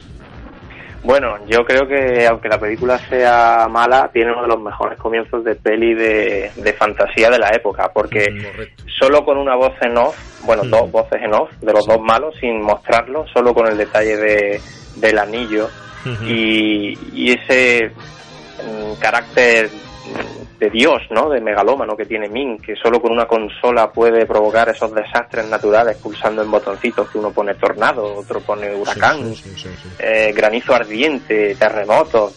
Para él es un juego, ¿no? Es tan tan magnánimo y tan tan maligno que puede destruir un planeta pulsando botones.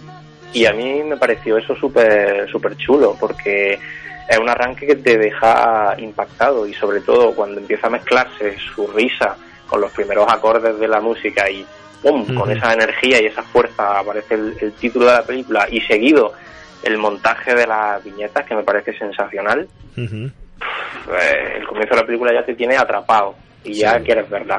Es inevitable. ¿Tú crees que es lo mejor que tiene la película, el, el comienzo? una de las mejores cosas sin duda sí. Sí, ¿verdad?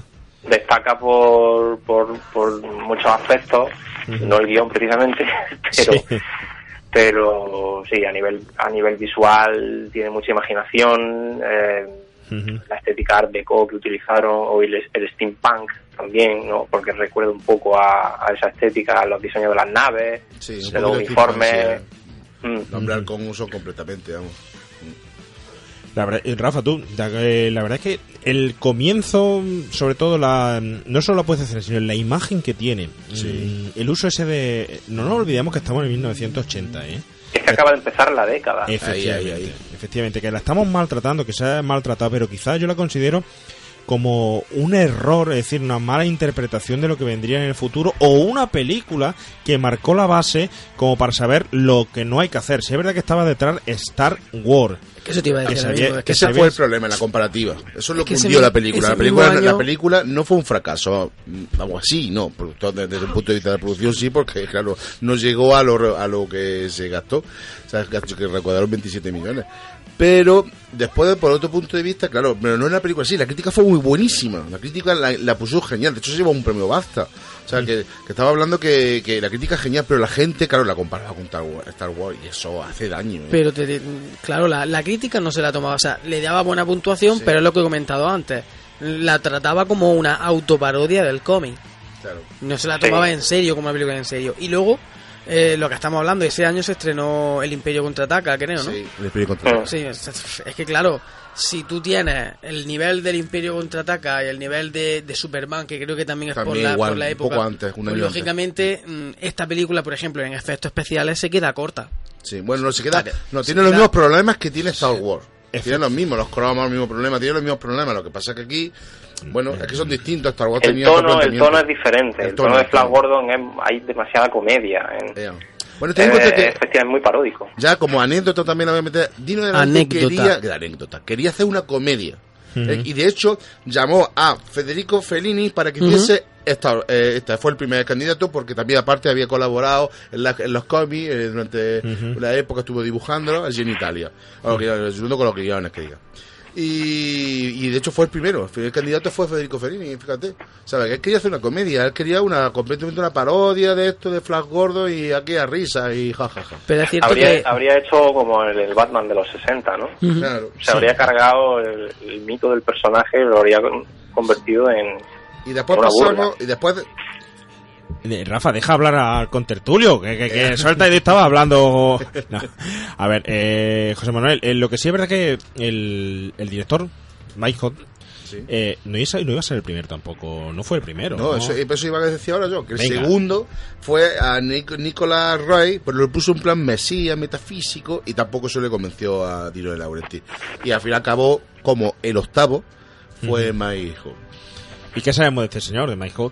De- Yo creo que tiene poco, ¿no? Creo que Mike Hood tiene... Me parece que son 10 larme- largometrajes, que su primera película fue en el 71 con Asesino Implacable y, y protagonizada por Michael Caine y que curiosamente yo creo que es el mejor trabajo que, que ha tenido, porque eh, siempre ha rondado por ahí, en los años 70, 70 y tantos, Pero con 70 y esa película se puso de moda y... Yeah, pues, eh, pero bueno, que lo, lo último que tiene me parece que es fuera de control del 2003 y en televisión eh, algo también. Tiene películas como Más allá del arco iris, Reiki, etcétera, pero todas no valen ni, ni- ni- nada. No, no, sinceramente no. Le pasa como al actor, como Sam Jones, Sí. etcétera, que no ha hecho luego nada. Es decir, de todos los personajes de aquí, casi que todos están, bueno, que todos no, malditos. No, todos no. No, tenemos el James Bond por ahí. Claro, Sí. de eso tenemos... Que no era James Bond todavía por. No, todavía por- no. Claro, no, no. Os comento otra anécdota sobre Es esos cuatro es actores. ochentero, eh. Venga, cuéntanos sobre. Bueno, hay cuatro actores que salen en James Bond.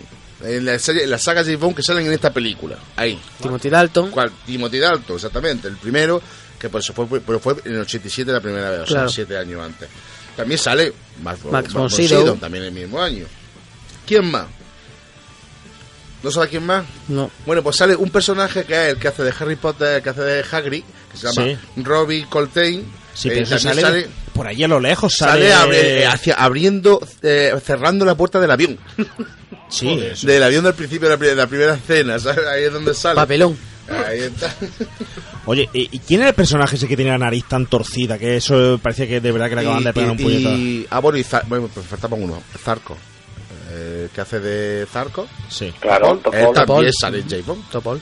claro. Esos son los cuatro que salen en Bond. Y también me recuerda a Bond el ojo del principio. Ese me recuerda a, a Nunca Diga Nunca Jamás. Ese.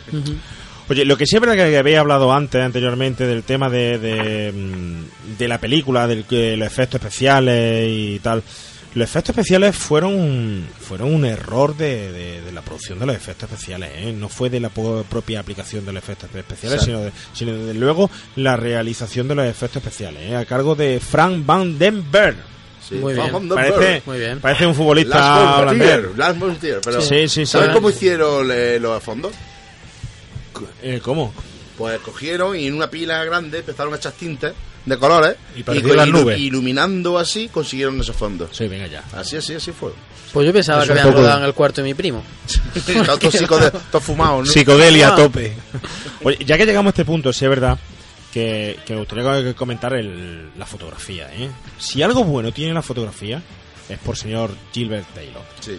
Estamos hablando, este señor Taylor se viene directamente de Star Wars, se pelea con George Lucas. ¿eh? También es muy fácil pelearse con George Lucas, ¿eh? Y Dino de Laurenti dice, traca atrás, mm, vente para acá conmigo, que, bueno, ser Dino de Laurenti, que es ahí el carácter tan sumamente mm, raro, extraño que, que tiene. Dicen, bueno, dicen que ya los últimos años de, de rodaje se sentaba, él era el producto de las películas, se sentaba al lado del director, Claro. eh, se sentaba su señora al lado de Dino de Laurentiis, rodaba el director en una escena, teque, teque, teque, corten, el director volvía la cara, miraba a Dino de Laurentiis, Dino de Laurentiis volvía la cara y miraba a su señora, y si su señora con esa mirada fría hacía sí o no, pues Dino decía sí o no. Y entonces estaban acongojados todos los que trabajaban Rafaela, con él. Y, y bueno, era espectacular y nadie quería trabajar con él. Al final, mira que tiene, yo qué sé, tiene la producción de Conan, tiene la. La Dune- Dune. Posesión infernal. Posesión infernal, infernal. Ejército de No, la. Eh, la de, la de Red El Son ejército de ya. las tinieblas. Sí, bueno, tiene- Eso, el ejército de las tinieblas, José Manuel. Y la, y la razón. 2 no. No es de Dino No, de no, Laurentiis. el ejército de las tinieblas. el ejército de las Yo creo, yo creo que no, ¿eh? No, no, dos no. Y la de, y la de Red Son ya, ¿no? La de Guerrero Rojo. así. Aníbal, Doom. Aníbal. Aníbal, Dragón Rojo, buf, tiene... Buf, Pero bueno, sí, a lo que vimos, el señor Taylor viene, lo coge Dino de Laurentiis, lo trae y dice, mira, eh, haz tú aquí lo que tú quieras, lo que te, te dé la gana de hacer. Y entonces pone en práctica esa técnica que no, que no le deja hacer eh, el señor George Lucas, que es poner en el objetivo de la cámara una media. Y le pone una media para darle suavidad a, a eso, a, la imagen. a- Conseguir el glow. Sí, era un truco de difusión que usaban con. Sara Montiel. Exactamente. Claro. Conseguir el glow, el efecto glow que se hace ahora en el ordenador. Así. Claro, y este señor que venía, que no le venían las cosas de, de nueva, que era ya un gran artistazo de, de- de fotografía, que venía de hacer con Roman Polanski eh, película, venía con Alfred Hitchcock de hacer Frenzy, de, eh, venía de con Richard Donner de trabajar, de venía de hacer el Drácula de, de John Backham, y etcétera, etcétera, pues dijo, bueno, pues aquí por lo menos puedo hacer yo lo que quiera. Pero se encontró con un gran problema, lo que tú dices, el tema de esos cielos tan raros, Dice Claro. que, que hay una escena en la que, en la del avión concretamente, que subían y el cielo estaba de, de colorines, de todo tipo de, de colores, que para dar el reflejo de ese cielo de colores dentro de los personajes del avión, puso gelatinas, gelatina para que cuando hiciera la, fotogra- la fotografía se reflejara el ambiente en ese tipo de, de gelatina. Pero el mayor problema que se encontró este señor fue las el objetivo y las profundidades de campo. Claro. Estamos hablando que eso eran todos cromas, no sé si acordáis de, de la ciudad esta de los águilas que, que estaba por ahí flotando. Sí, sí, claro. Sí, estaba con unos propulsores ahí volando. Claro. Tú imagínate, José Manuel, para darle con el objetivo profundidad de campo a eso que está totalmente plano y sin perspectiva Claro. a la hora de, de, de- de grabarlo. Y bueno, y hizo maravillas, hizo ma- maravillas. Grabó todo con 55 milímetros y 35 milímetros. Una Canon K35. Sí, sí. Y Está súper bien. bueno, fue. Si algo le salvó, fue eso. Fue la fotografía de, de este señor. También hay mucho trabajo de maquetas. Buf, buf. Y, se- y bueno, José Manuel, ten en cuenta que los reflejos, los reflejos de que con todas las corazas que llevaban de, de doradas, La etcétera. careta de Clayton. Si es que la careta de un personaje, así que te queda Claro. brillante, tío. Es que Sí, sí. Ah, Dice que a las protagonistas la, la grababa directamente con la cámara, directamente a la, cara, a ellas, a las chicas, la conversación esa que tienen las chicas, a la cara con una iluminación potente y, y lo, lo más iluminado iluminado posible. Y, y bueno, y que intentaba para todo eso evitar los reflejos esos raros que, que podía existir, porque fue súper laborioso. Yo creo que se arrepintió de, de eso de Star Wars. ¿Qué os parece si vamos a la siguiente escena? Vamos por ella. ¡Siéntense! Mantenga su pie sobre el pedal rojo, las fuerzas G nos a todos. ¡Estamos despegando! ¡Por lo que más quieran! ¡Colóquense los cinturones deprisa!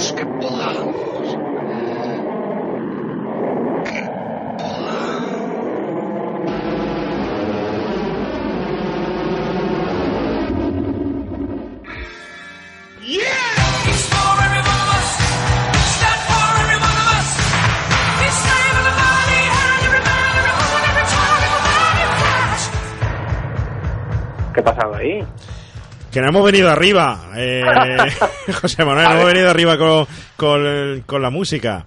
Eh, Se han mezclado dos.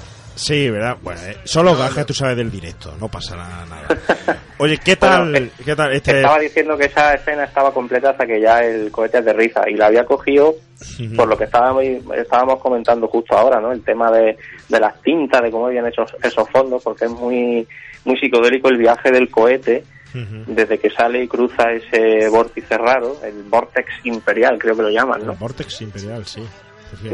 Y el mar de fuego y, en fin, atraviesan unas cosas muy... Que parece que se han tomado un tripi, ¿no? Sí. Y, y era curioso eh, la imaginación para recrear ese, ese viaje espaciotemporal al, al planeta Mongo, que acaba aterrizando ya en lo que es un decorado con, con maquetas. Y me pareció que estaba muy chulo. Y además el acompañamiento musical de, de Queen, que es así como muy relajado al principio, pero luego empieza a meter batería de fondo.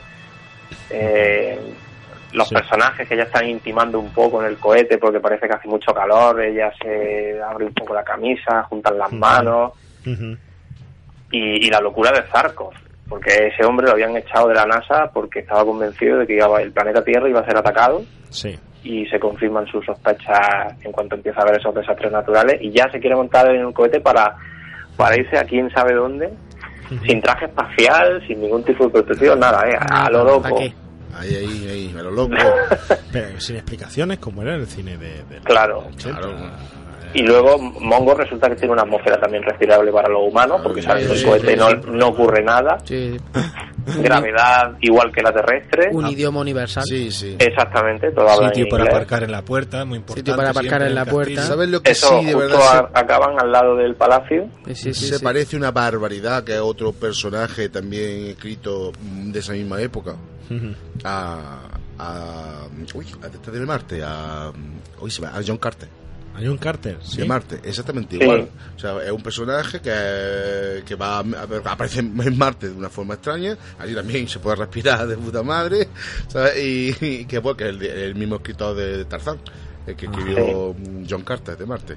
Y pues igual, es del mismo rollo. Es un héroe que se hace allí en, en Marte, un de la Tierra que se hace allí un héroe. Sin poder especial, un poquito sí.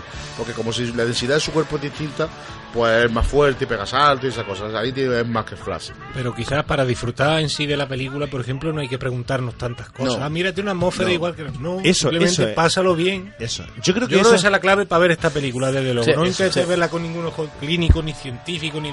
Sí, sí, o droga, Yo- o droga. No, no, no. Droga Yo creo que lo que también. dice... Drogado te lo tienes que pasar como... Psicodélica claro, tiene que claro. ser la leche. Vaya, No, no, no. lo hemos probado, al menos casi No, todos. a ver, aquí. Ra- y Rafa, yo creo, yo creo que lo No que, lo dice, yo creo que lo que dice Frank es fundamental. Sí, es cierto, claro. F.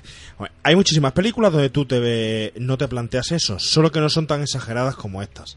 Pero hay muchas que tú no te planteas eso, sino que te metes en la película o, y tal. Estamos acostumbrados a un cine actual donde te cuenta exactamente, si tú ves Batman de Nolan, te cuenta la historia totalmente de cómo surge ahí el Desde el personaje. minuto cero, claro, Y en aquella época, acordaros, estamos comienzos de los 80, comienzos de, de- de una nueva generación del cine, donde viene del superhéroe que toda la gente lo conoce. Claro. Y la adaptación, además, encima se permite ser fiel a mm, 50 años de cómic. Sí. Tela. Es difícil, que tiene su historia y tal, pero lo que dice Frank, que... que En los 80 todo lo que nos pusieran nos lo tragábamos. Míralo y disfruta, no pienses Claro. tampoco... Claro, mira la comida de mi madre, que, que se acuerda de ella. Que que Esto mismo lo hablamos el día de los critters. Que había muchas cosas sin sentido, pero... Y muchas cosas que no le explicaba la película, no es necesario.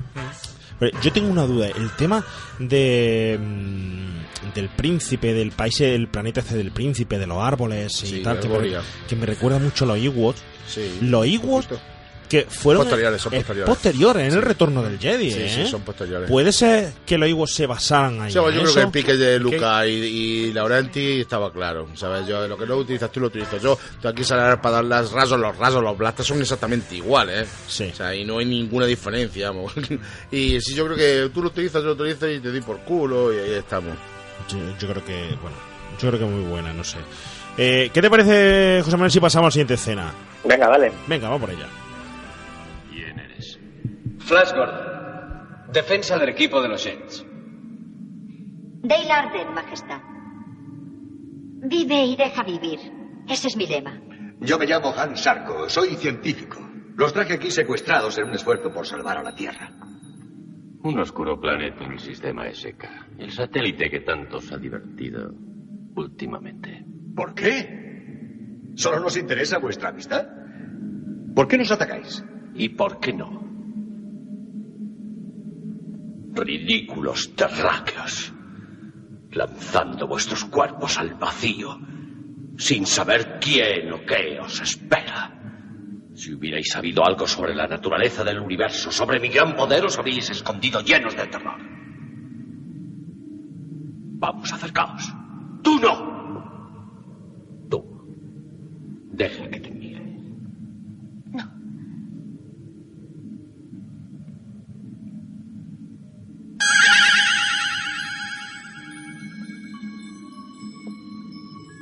Dale. ¿Has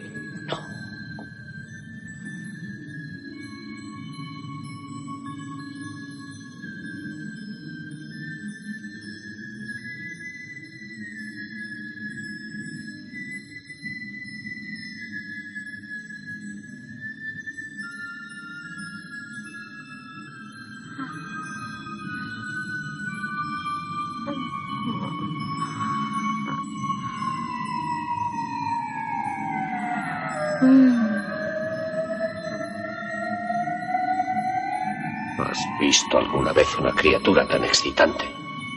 No. Puede rivalizar hasta con vuestra hija.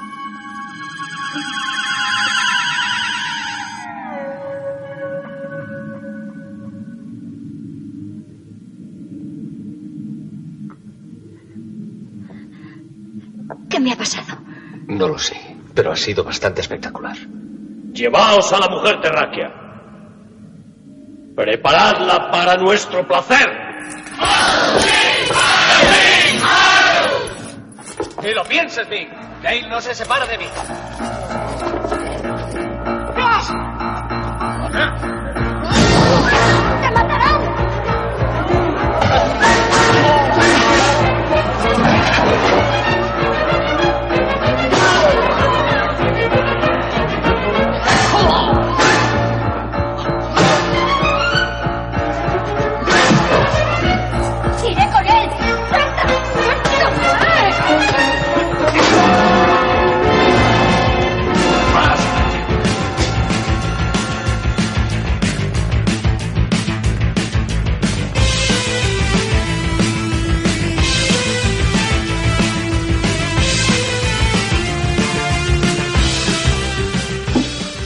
Llegó la hora del partido de en el. Melonar. el partido del Melonar. A melonazos. Oye, esta escena es muy buena, ¿verdad, José Manuel? Esta escena está chula porque se, se ve una vez más eh, que Min es un personaje tan poderoso que no, que no tiene ningún tipo de, de moral. Eh, ¿Por qué no ataca y por qué no? Es una respuesta sencilla y contundente. Es como pisar una hormiga, se lo puede permitir. Sí. O sea, no duda un instante en decir esta civilización, luego lo explica más adelante en la siguiente secuencia el, el por qué hace lo que hace. Eh, realmente la película tiene lectura mm, interesante. Lo que pasa es que predomina tanto el humor y el ridículo y el absurdo que, que no te quedas con eso, te quedas con las situaciones mm, como las que están pasando ahora de fondo, ¿no? Esa pelea ahí sin venir a cuento de él que se imagina que puede contra toda la guardia de Nin arreándole con los melones, ¿no? Sí. Y al final pues pasa lo que pasa, que, que acaba perdiendo. Bueno, hablando, Eh, hablando de lectura, ¿eh? bueno, eh, perdón, te he interrumpido. El- eh, eh, es que me ha resultado muy, muy curioso hablado de la lectura y es verdad que por ahí dicen que tiene una lectura oculta la, la, la película, ¿eh? Dicen que hace mucha referencia masoniana. Sí, de hecho. Bueno, y al nazismo. De hecho, y... el personaje de Clayton tiene un símbolo masónico en el pecho. Sí, Mm. completamente. Y Cala, Claytus barra versión de todo a 100 de Darth Vader, ¿no? Sí. Sí, sí, sí. Pero bueno, luego por ahí hay, dice, ¿te acuerdas la la la, esfe- la esfe- bueno, lo la ciudad cuando la protegen en la escena finales que aparece con unos brillos de una pirámide El escudo, levanten los escudos. Sí, una, Sí. una- una pirámide de, de reflejos, de, de- de brillo y tal. Dicen que es, y refiere al símbolo masoniano que sale en los billetes de, de, de- de dólar. de- de dólar. Y bueno, por ello tiene muchas referencias de, de ese tipo, ¿eh? Sí, lo tiene, Creo sí. que- bueno, que tiene chicha la, la película por dentro. Algo ha Sí. querido meter ahí el director. Sí. Igual que, bueno, la referencia y cuando... Bueno, no hemos hablado de la música, ¿eh? De esta película. Pues es lo mejor que tiene. Es lo mejor que tiene. Y hay una anécdota pequeñita. Que no iba a ser. Mini anécdota. Que no iba a ser Queen quien iba a hacer la música. Originalmente se pensó en Pink Floyd. Sí. También habría sido flipante, También seguro. hubiese sido flipante. Pero bueno, ha sido, fue, ha sido Queen y, gracias. Pero gracias. Pink Floyd dijo que no. Que Nanay, que no hacía ridículo, que no hacía tontería. De hecho, le propusieron. Otra de las anécdotas, Rafa, es que le propusieron un papel en la película a Freddie Mercury. Sí. Sí, pero lo rechazó. No sabemos los Pero motivos lo- por los cuales. Pero una cosa muy importante de, de anécdota musical es que el personaje de Vulcan, es que el personaje que más me gusta Sí, porque yo quiero parecerme a Vulcan y casi lo he conseguido. Y ¿Quién quiere vivir para siempre? Exactamente, el Who, eh, ¿cómo se dice? Who Want to Live Forever. Y eso dio título a, a la canción de los Inmortales, que es otra película que la última, la segunda banda sonora de Queen en el cine y última. Sí. Eh, de- eh, bueno, de hecho, sabéis que no la que no, no la habían cuando hicieron la cuando hicieron la música habían terminado de rodar la película, ¿eh? Terminaron de rodar la película, le pusieron 20 minutos de película y el guitarrista dijo 20 minutos, ¿qué hacemos? Y le dijeron, haz lo que os dé la gana. Y Chala, hicieron pues lo que le dio la gana. Flash. O sea, lo mejor, no mí le, es lo mejor de la no le dijeron ni a...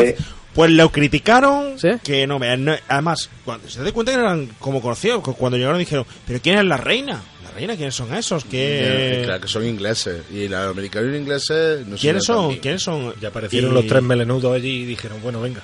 Y sí, sí, y. ¿sabes? Nada. No querían, no los querían, no. Y tú fíjate. Y de, de hecho, no fueron éxitos de ventas, ¿eh? Se quedaron en el puesto número 10. 10 eh, como máximo llegaron al número 10 en Gran Bretaña. Y en Estados Unidos al número 32 de la lista americana. Fíjate. ¿eh? Fíjate lo que, lo que son, son las cosas. Vamos a escuchar la siguiente escena. Cada mil años exploro el sistema vital que existe en el universo. Primero hago llegar hasta él una serie de catástrofes. Terremotos, eclipses inesperados, extraños cráteres que se abren en desiertos. Si los toman como cosa natural, juzgo que ese sistema es ignorante e inofensivo. Y lo dejo seguir existiendo. Pero si alguien reconoce la mano de Ming en esos acontecimientos, es peligroso para nosotros. Invoco al gran dios, Tyson, y a su mayor gloria. Y con nuestro mutuo placer,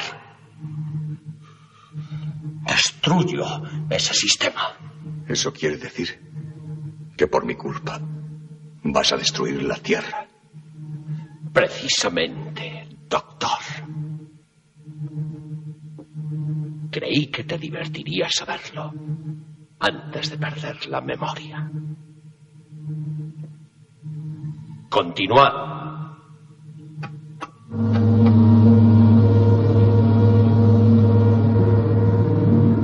¿Qué vais a hacer conmigo?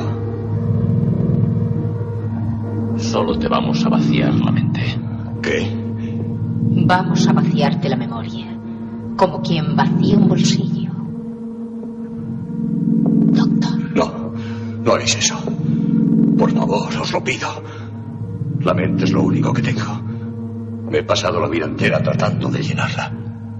Comenzad.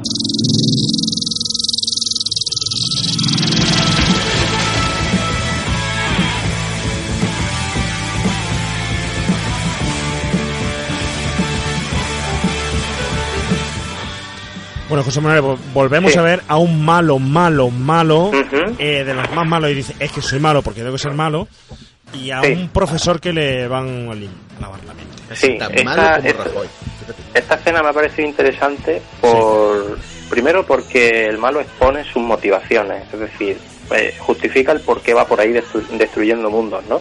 Si pone a prueba a los habitantes de esos planetas y si ellos interpretan que son cosas naturales, los deja vivir, pero si no, entonces les ataca. Bueno, aquí en la Tierra de vez en cuando han ocurrido cosas y nadie se le ha ocurrido decir que es Min. Quizás por eso seguimos aquí todavía, ¿no?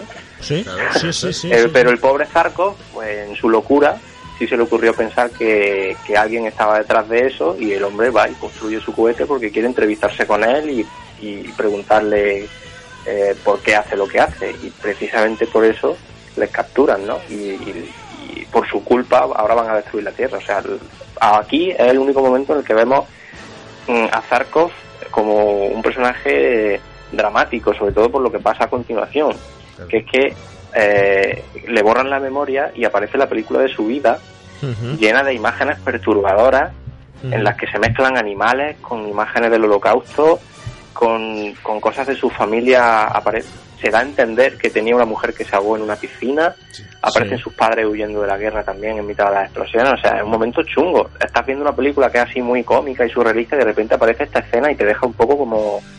mm, te corta el rollo, ¿eh? ver esa escena en la pantalla. A mí por lo menos me pasó, dije, ostras, qué, qué momento más como fuera de tono, ¿no?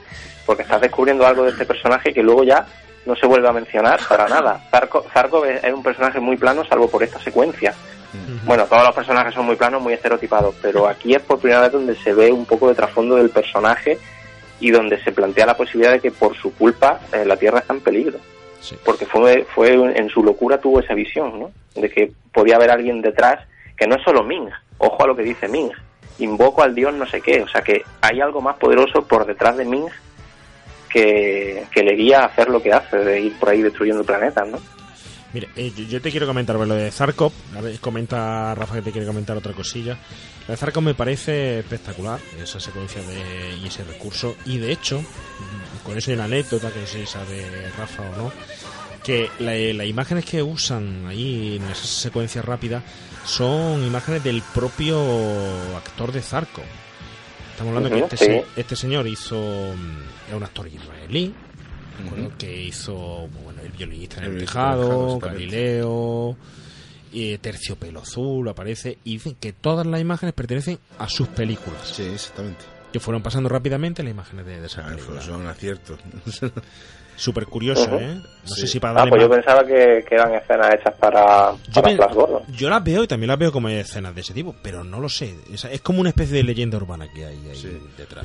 Pues, lo que quiere decir que tú has dicho una Pues ese- en los créditos de la película debería haber aparecido eso, imágenes de la película No, tal, imágenes sí, de la película bueno, tal, y no salen. ¿no? Si son, si son suyas, si pertenecen a Dino de Laurenti, no tiene por qué. Y, pues, si pero, son- pero, así eso habría que poner en los créditos, No, imágenes cedidas por o producción si tal. son tuyas, no. Porque si son tuyas, son tuyas. Pero bueno, pero por ejemplo, el guionista sobre el tejado no es de de Laurenti. No estoy seguro. Pero no, no sale ninguna de luces sobre el tejado, ¿eh? Eh, no Sí, sale. sí, sí, pues la, la leyenda cuenta que eso que Sale película de judíos, pero no es esa. No, no, pero que cuenta que sale del violinista sobre el tejado, pues no he de. Galileo y tal, sí. Bueno, sí, una leyenda. Bueno, lo que Bueno, decía que hace mención a él, cuando dice el dios Daisu, Diemon, creo que se dice. Sí, en la Daison película, o algo Daison, así. eso significa en japonés, es un dios que existe de verdad, ¿eh? Es el dios de la destrucción. O sea, también una anécdota que la, lo utilizan en la película. Oye, ¿y el malo qué os parece? Además, y el actor del malo, y la caracterización de- del malo. Porque a mí, el malo me recuerda muchísimo, me recuerda muchísimo, a, luego... de- a del chi- a de la latilla, ¿verdad? Al mandarín, a, Flanín. a Flanín. A mí, a mí me recuerda un montón. sí, yo, yo iba a decir, ¿verdad que sí? No te iba a decir el del golpe de la pequeña China. Ah, ¿eh? va. A lo pan. También, también. Lo pan, a lo pan. Lo pan. Lo pan. Lo pan. Me recuerda, no sé si, yo creo que se, el, la caracterización del malo marcó para muchos malos después, igual que ella, y el vestuario que lleva ella, eh, la hija. ¿Ella quién? Ah, la princesa Aura, La ¿no? princesa, la princesa, perdón, la princesa. Me recuerda mucho el vestuario también que lleva la protagonista en Golpe la Pequeña China. Lleva un traje exactamente igual al de Evelyn Sí. en los Masters del Universo. Es otro ejemplo más de cuando he dicho antes que no se copian, sino que comparten ideas. Llevan corona, un vestido igual, es, Mm. es calcado totalmente. Sí, sí, Master Universe tiene muchísimas cosas parecidas a Gordon. Otro caso del vestuario, por ejemplo, un, un muchacho de color que, que, que mata es, es malo porque no Sí. tiene nada por ofrecerle, una ofrenda que le van a hacer. Ah, y le dicen, "Mata- eh, Mátate, mátate. mátate tú. Clávate la "Pues no me espada, da- sí". Ven, lleva una capa igual, exactamente igual que la de Skeletor, también de esta misma película, cuando van en el castillo de Grayskull, hay una pelea allí de miedo también. Una, cama, es- una capa exactamente igual. No Es que muchos reciclaran el vestuario, si es producción de Dino de Laurentiis también, ¿no? Sí. Sí. Lo. Sí, sí, sí. sí eh. Oye, en destacar el vestuario mm, es muy rococó, ¿vale? Sí. El vestuario es muy rococó. Sabéis que Mavon Sido no podía ni andar con lo que pesaba eso. O sea, Ostras, pesaba sí, sí, 25 sí. kilos. ¿sabes? Y había por ahí también una, una cuestión de las alas que no podían. Ah, no, bueno, eso es un pasón, porque claro, no podían sentarse y tenían que tumbarse. Entonces, estaban- cuando se cansaban estaban tumbados así como si fuera cucaracha. Y era un puntazo. Sí. Lo que pasa es que salió demasiado rococó, demasiado barroco el vestuario. ¿eh? A cargo de Danilo Donati. Estamos hablando que, bueno, este profesional que también hizo los decorados y tal. Pero es que querían ser fieles al cómic. al entonces cómic. no- no- Sí, querían ser los más fieles, pues, y, pero estamos hablando que, que, que, bueno, tiene diseños grandiosos a lo largo de toda la historia de- de- del cine, ¿eh? Danilo Donati, y se puede hablar de, de sus diseños, pues largo y tendido, de los vestuarios que tú puedes imaginarte de las películas bíblicas, de Barrabás, de películas de, de la Biblia, etcétera, de una barbaridad, una barbaridad, ¿no? Pero bueno. Oye, ¿qué te parece si escuchamos ya el último de lo último? Nos vamos a saltar al último corte, que es el, el final, ¿de acuerdo? Ajá. Y vamos a escucharlo. Los reactores están destruidos. Me alegro de que lo lograras al fin. Más vale tarde que nunca. ¡Hey! ¡Cuidado, Flash! ¡No te muevas! ¡Quédate donde estás! Flash ha salvado a la Tierra. Ming ha muerto. Larga vida a Flash. Que tengas buen viaje.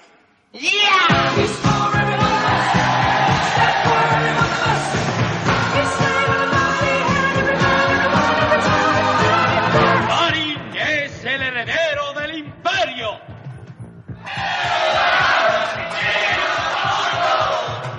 Todo se lo debemos a Flash. Nombramos a Bultan general de nuestros ejércitos.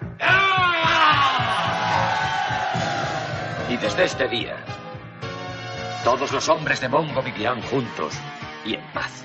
¡Hay, Bari! Saldremos de aquí alguna vez, Hans. No lo sé, pero lo intentaremos. Os invitamos a todos a quedaros. ¿Qué te parece? Yo prefiero Nueva York. Todo esto es demasiado tranquilo para mí.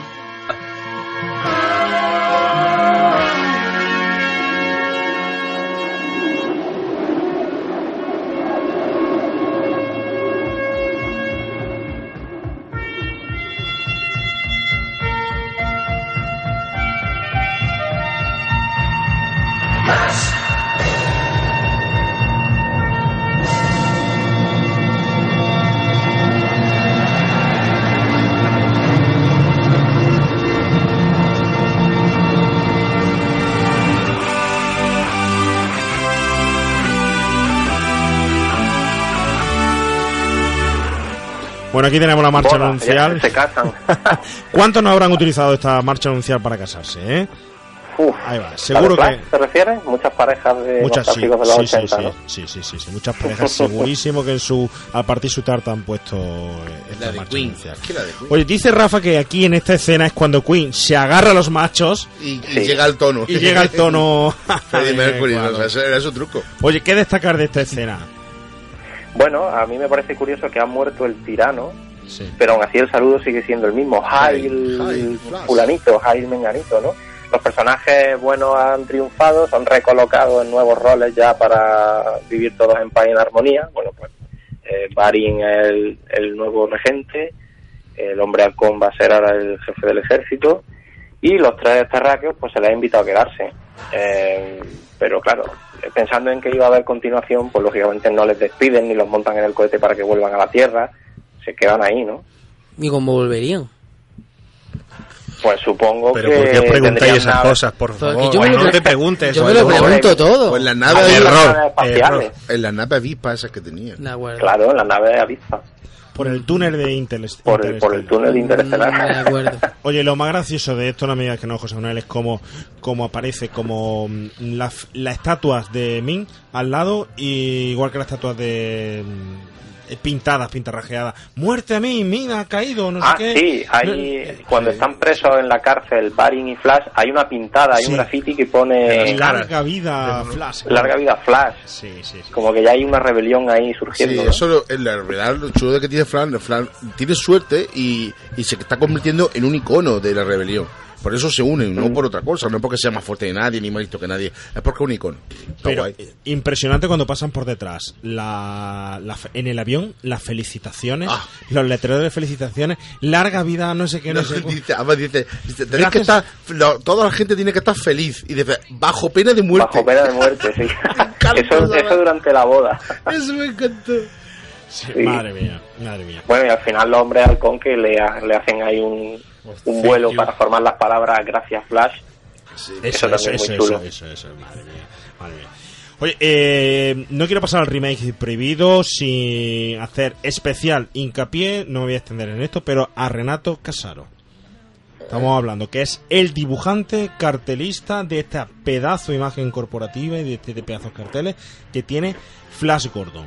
Yo invito a toda la gente que entre en su web, que lo busque, la web de Renato Casaro. Estamos hablando que este es el señor que tiene hechas películas de terror como encerrado en películas como Encerrado de Stallone, Rambo, Máximo Riesgo, de Schwarzenegger tiene Conan, Terminator 2, Total Recall, Perseguido, todos los carteles de Bud Spencer son de él. De terror tienen Maniac, Niños Perdidos, Pesadilla de Freddy, Beetlejuice, etcétera. Una pasada. Una pasada de trayectoria, de cartelista, de pintura. Lo único que no me gusta que dice que cuando se vino abajo, cuando se introdujeron los ordenadores y la informática, dice que pudo con él y que ya dejó de hacer carteles de cine, se dedicó a hacer carteles de animales y otra historia. Y se retiró, vaya. Ah, del cine, de hacer carteles de cine. De Se car- dedicó claro. a hacer eh, carteles de animales, pintura de animales y tal, ¿eh? Pero una pasada lo que tiene. Eh, El Photoshop ha hecho mucho daño al mundo de los carteles de cine. Bueno, también para Un poco parecido el caso de Drew Struzan, ¿no? Otro gran cartelista habituado a trabajar con producciones de Spielberg y, Pero él sí, y de Lucas, que también dijo que se retiraba del cine, pero creo que para cosas puntuales volvió. Entre Super ellas 8. para hacer el cartel de Torrente 3.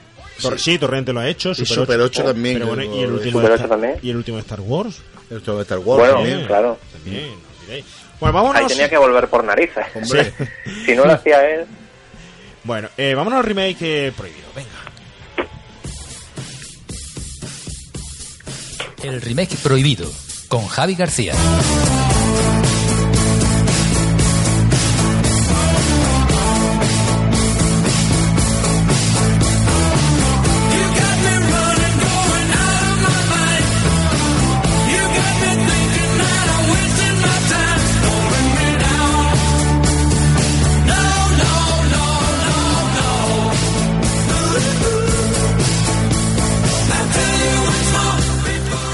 Bueno chicos, esta semana en el remake prohibido vamos a hablar de, de películas que creo que pudieron servir de, de fuente de inspiración, tanto para Flash Gordon como luego Flash Gordon como una propia inspiración de películas posteriores, ¿vale? Para esta semana he elegido películas que me parecen muy interesantes, por ejemplo, eh, la primera, Viaje Alucinante, que no sé, si es, no sé si es Viaje Alucinante o Viaje Fantástico, lo he encontrado de las dos maneras. Viaje Alucinante, Joaquín. Sí, ¿verdad? De Richard eh, Fleischer del año 66, que cuenta un poco la historia de, creo que iba de un científico, ¿no? Que, que provisto escondía algún secreto y tal, y le atacan y, y se queda como en coma o algo de eso. efectivamente. Sí, ¿verdad? Y, y al final lo que hacen es que los científicos que le quieren salvar la vida, los miniaturizan Exactamente, como el chip Y- prodigioso. como el chip prodigioso. Eh, hay un submarino que también mi- miniaturizan y se introducen en el flujo sanguíneo de este señor para salvarle la, la vida. Correcto. Prodigioso. 100%. Eso, Y es una película genial. Y le he elegido, entre otras cosas, tiene unas curiosidades muy espectaculares porque dice que la película sirvió de inspiración para la novela, una novela homónima de Isaac Asimov, también para una serie de dibujos animados y también para un cuadro del mismo nombre eh, realizado por Salvador Dalí.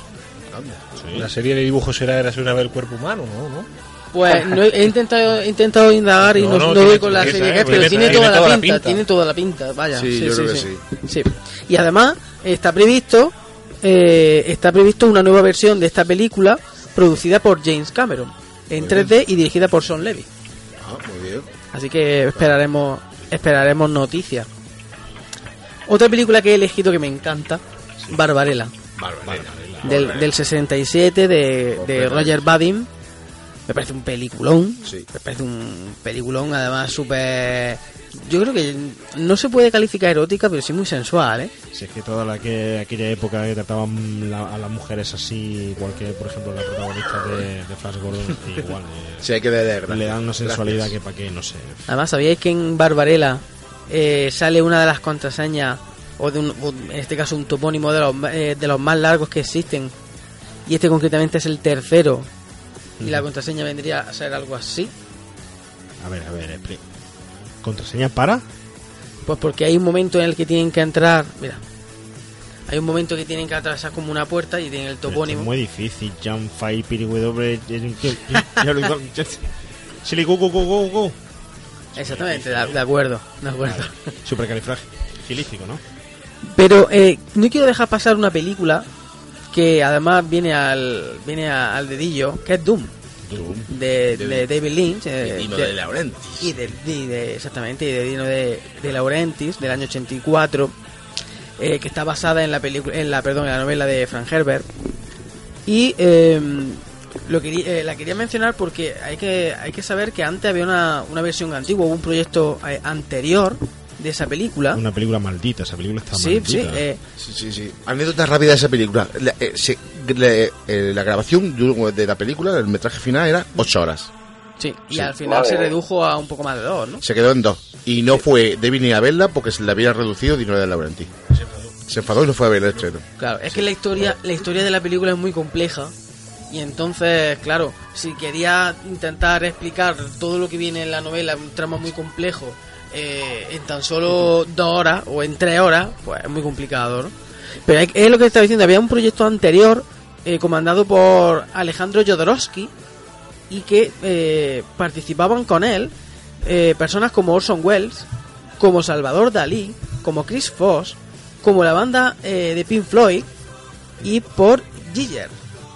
Lo que pasa es que ese proyecto al final pues quedó en agua de borrajas, ¿no? No, no se pudo no se pudo culminar y fue entonces eh, Dino de Laurentiis a través de su hija los que retomaron el proyecto y es la película que, que tenemos en, en la actualidad. Además tiene este cantante Sting. Sting, Sting. Sting, también, y Actúa esa y una mezcla ahí entre Star Wars, Sí. entre Krull, entre A mí me encanta esa película. Yo soy muy de. Esa película es Me genial. encanta tú. La película es genial. Venga, seguimos avanzando rápido. Tenemos Master del Universo. De Gary Goddard, en Chan, 87, chan, chan. película. eh, De la basada- canon, de la canon. De la basada en esa serie de He-Man y los del Universo. Sí, sí. Esta Rafa te la dejo a ti. Joder, vamos, He-Man es genial. Vamos a decir, claro. A mí me encanta esta película. Además, la- de la primera vez que vine aquí para recomendar la. ¿Sabes por qué surgió la película? ¿Por qué surgió la película? ¿Por qué se hace el, por qué se, se pretende hacer el proyecto y sale la película? Por la popularidad de la serie, pero sobre todo por Sí. la popularidad de los, muñecos, juguetes. de los De los juguetes, claro. Aquí es donde empezaron a meter. Y además, de hecho, vendieron una barbaridad la línea nueva de juguetes. Ahí lo, hicieron, serpiente. ahí lo hicieron todo a desorden. Hicieron los juguetes, de los juguetes sacaron No. la... En eso hay una anécdota que no sé si es verdad o si es mentira, pero se supone que los juguetes de He-Man, los juguetes de He-Man, era Conan. Conan. Que Sí. lo habían, eh, lo habían hecho, pero se supone que Conan, mm, debido al alto contenido violento que tenía, eh, no, dec- pe- pensaron que no era para los, para los niños. Efectivamente. Entonces le cambiaron el color del pelo y lo hicieron un He-Man. Es una leyenda urbana, pero que también dicen que es mentira, ¿eh? También lo dicen. Eso hay para hablar largo y tendido. Así que. Venga, y acabamos esta semana con una película totalmente desconocida, con una película totalmente... Vamos, yo creo que no la va a conocer nadie. Es algo así como eh, Star Wars, episodio 7, El despertar de la fuerza. No me suena. No, ni idea. Ni idea. Eh, José, ¿tú la conoces? Eh, en realidad se llama Star Wars Episodio 4, Una Nueva Esperanza Remake. Remake. es cierto bueno. que la he elegido a conciencia para que en estos dos minutillos que nos quedan, pues debatamos un poco las críticas acerca de, de la película. Como bien dice José, mucha gente dice que es un remake totalmente de, del- del episodio 4, pero también, sin embargo, hay muchos fans que precisamente eso mismo lo alaban. Pero sabes que nos pueden sí, yo pegar. sí, yo se lo, lo lavo Pero completamente. espérate, ¿Me vamos, habéis eh. preguntado al Cookie? Rafa. Se me embala Rafa, se me embala Rafa, se me embala Rafa. ¿Sabéis que nos pueden pegar como nos metamos en ese tema? Que nos pueden pegar, que nos pueden llover en las críticas. Eso es. Tribal, claro. Tribal. Y yo me parece mejor que esos dos minutos los dejemos para que José nos haga su, su socio un millón. Ay, pero, pero antes me gustaría recomendar una cosita genial que hay en internet que lo ha hecho Rob Pratt, el animador de Disney, antiguo de Flash Gordon. Dura muy poquito, lo podéis ver y es divino, ¿sabes? Basado en dibujos de los años. Sí, de los años clásicos de, de- de- 40, 50. Sí, pero con el estilo de, de, de, de, por ejemplo, de Aladdin, de Aladdin, que es animador de Aladdin. Es chulísimo. Es chulísimo. chulísimo. ¿eh? De Flash Gordon, lo he visto. Flash Gordon, Lo he visto, se lo he recomendado 100%, una pasada. En fin, sin pasar de música ni nada. A ver, José. Venga. El remake prohibido. Dígame usted, película de serie Z, película de serie B, de 200 pesetillas y de 300 pelotes. Son cuatro las que me habéis dicho que buscara, ¿no? Sí. Vale, pues como serie Z no la he visto, pero me pareció fantástico el título. Ninja Terminator, Toma ya. De 1985, dirigida por un tal Godfrey Ho. A, la, a buscarla todo el mundo en el IMDb. Venga. Ninja que será una de tantas que se hicieron a en aquella época de, de ninjas, que fue un género fantástico y, y de estos de exploitation, ¿no? Sí. De la época. Y además está mezclado con Terminator, un, un icono del cine que surgió en la década de los 80. Sí. No sé si la película va de ninja, androide o robot asesino, no lo sé, ya os digo, no la he visto, pero me ha parecido genial el título, Ninja y Terminator. O sea, e- Esencia ochentona total. Fusión total, sí, fusión. Fusión total, sí. Madre Luego de mía. serie, de serie B, Venga, sigue, sigue. digo, ¿no? De serie B, una que ya he mencionado, Krull, de Peter Yates, de 1983. Krull. Por- es una de mis pelis favoritas, también la gente la considera un bodrio. Con bueno, esa banda sonora de, que, de James Horner eh, y a mí me gusta mucho también. Exacto. Sí. James Horner, la, la verdad es que como compositor ha tenido varias etapas y a mí me gusta mucho la de los 80. El Mm. tipo de música que componía para las pelis de los 80 de Star Trek, de Star Krull. Luego ya a partir de Braveheart se enamoró de las gaitas y empezó a meterla en, en bastante de sus bandas sonoras. Sí, luego ya todo el mundo lo conoció por Titanic, luego ya en- más adelante Avatar. Pero en su década de compositor de los 80 a mí me gusta mucho lo que hizo. Y en Cruz la verdad es que tiene muchísimos temas para muchos personajes, muchas fanfarrias poderosas eh, que transmiten esa sensación de cine de aventura fantástico. Cuando van cabalgando con los caballos estos de fuego, es sensacional la música que la acompaña.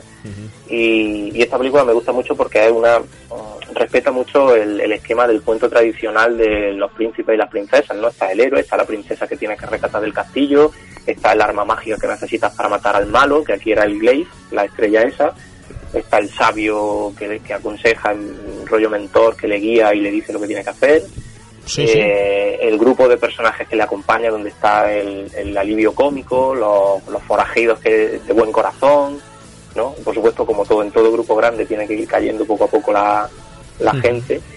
Eh, bueno, y uno de los primeros papeles de Liam Neeson, También, sí, sí. eh, esta película. Una pasada.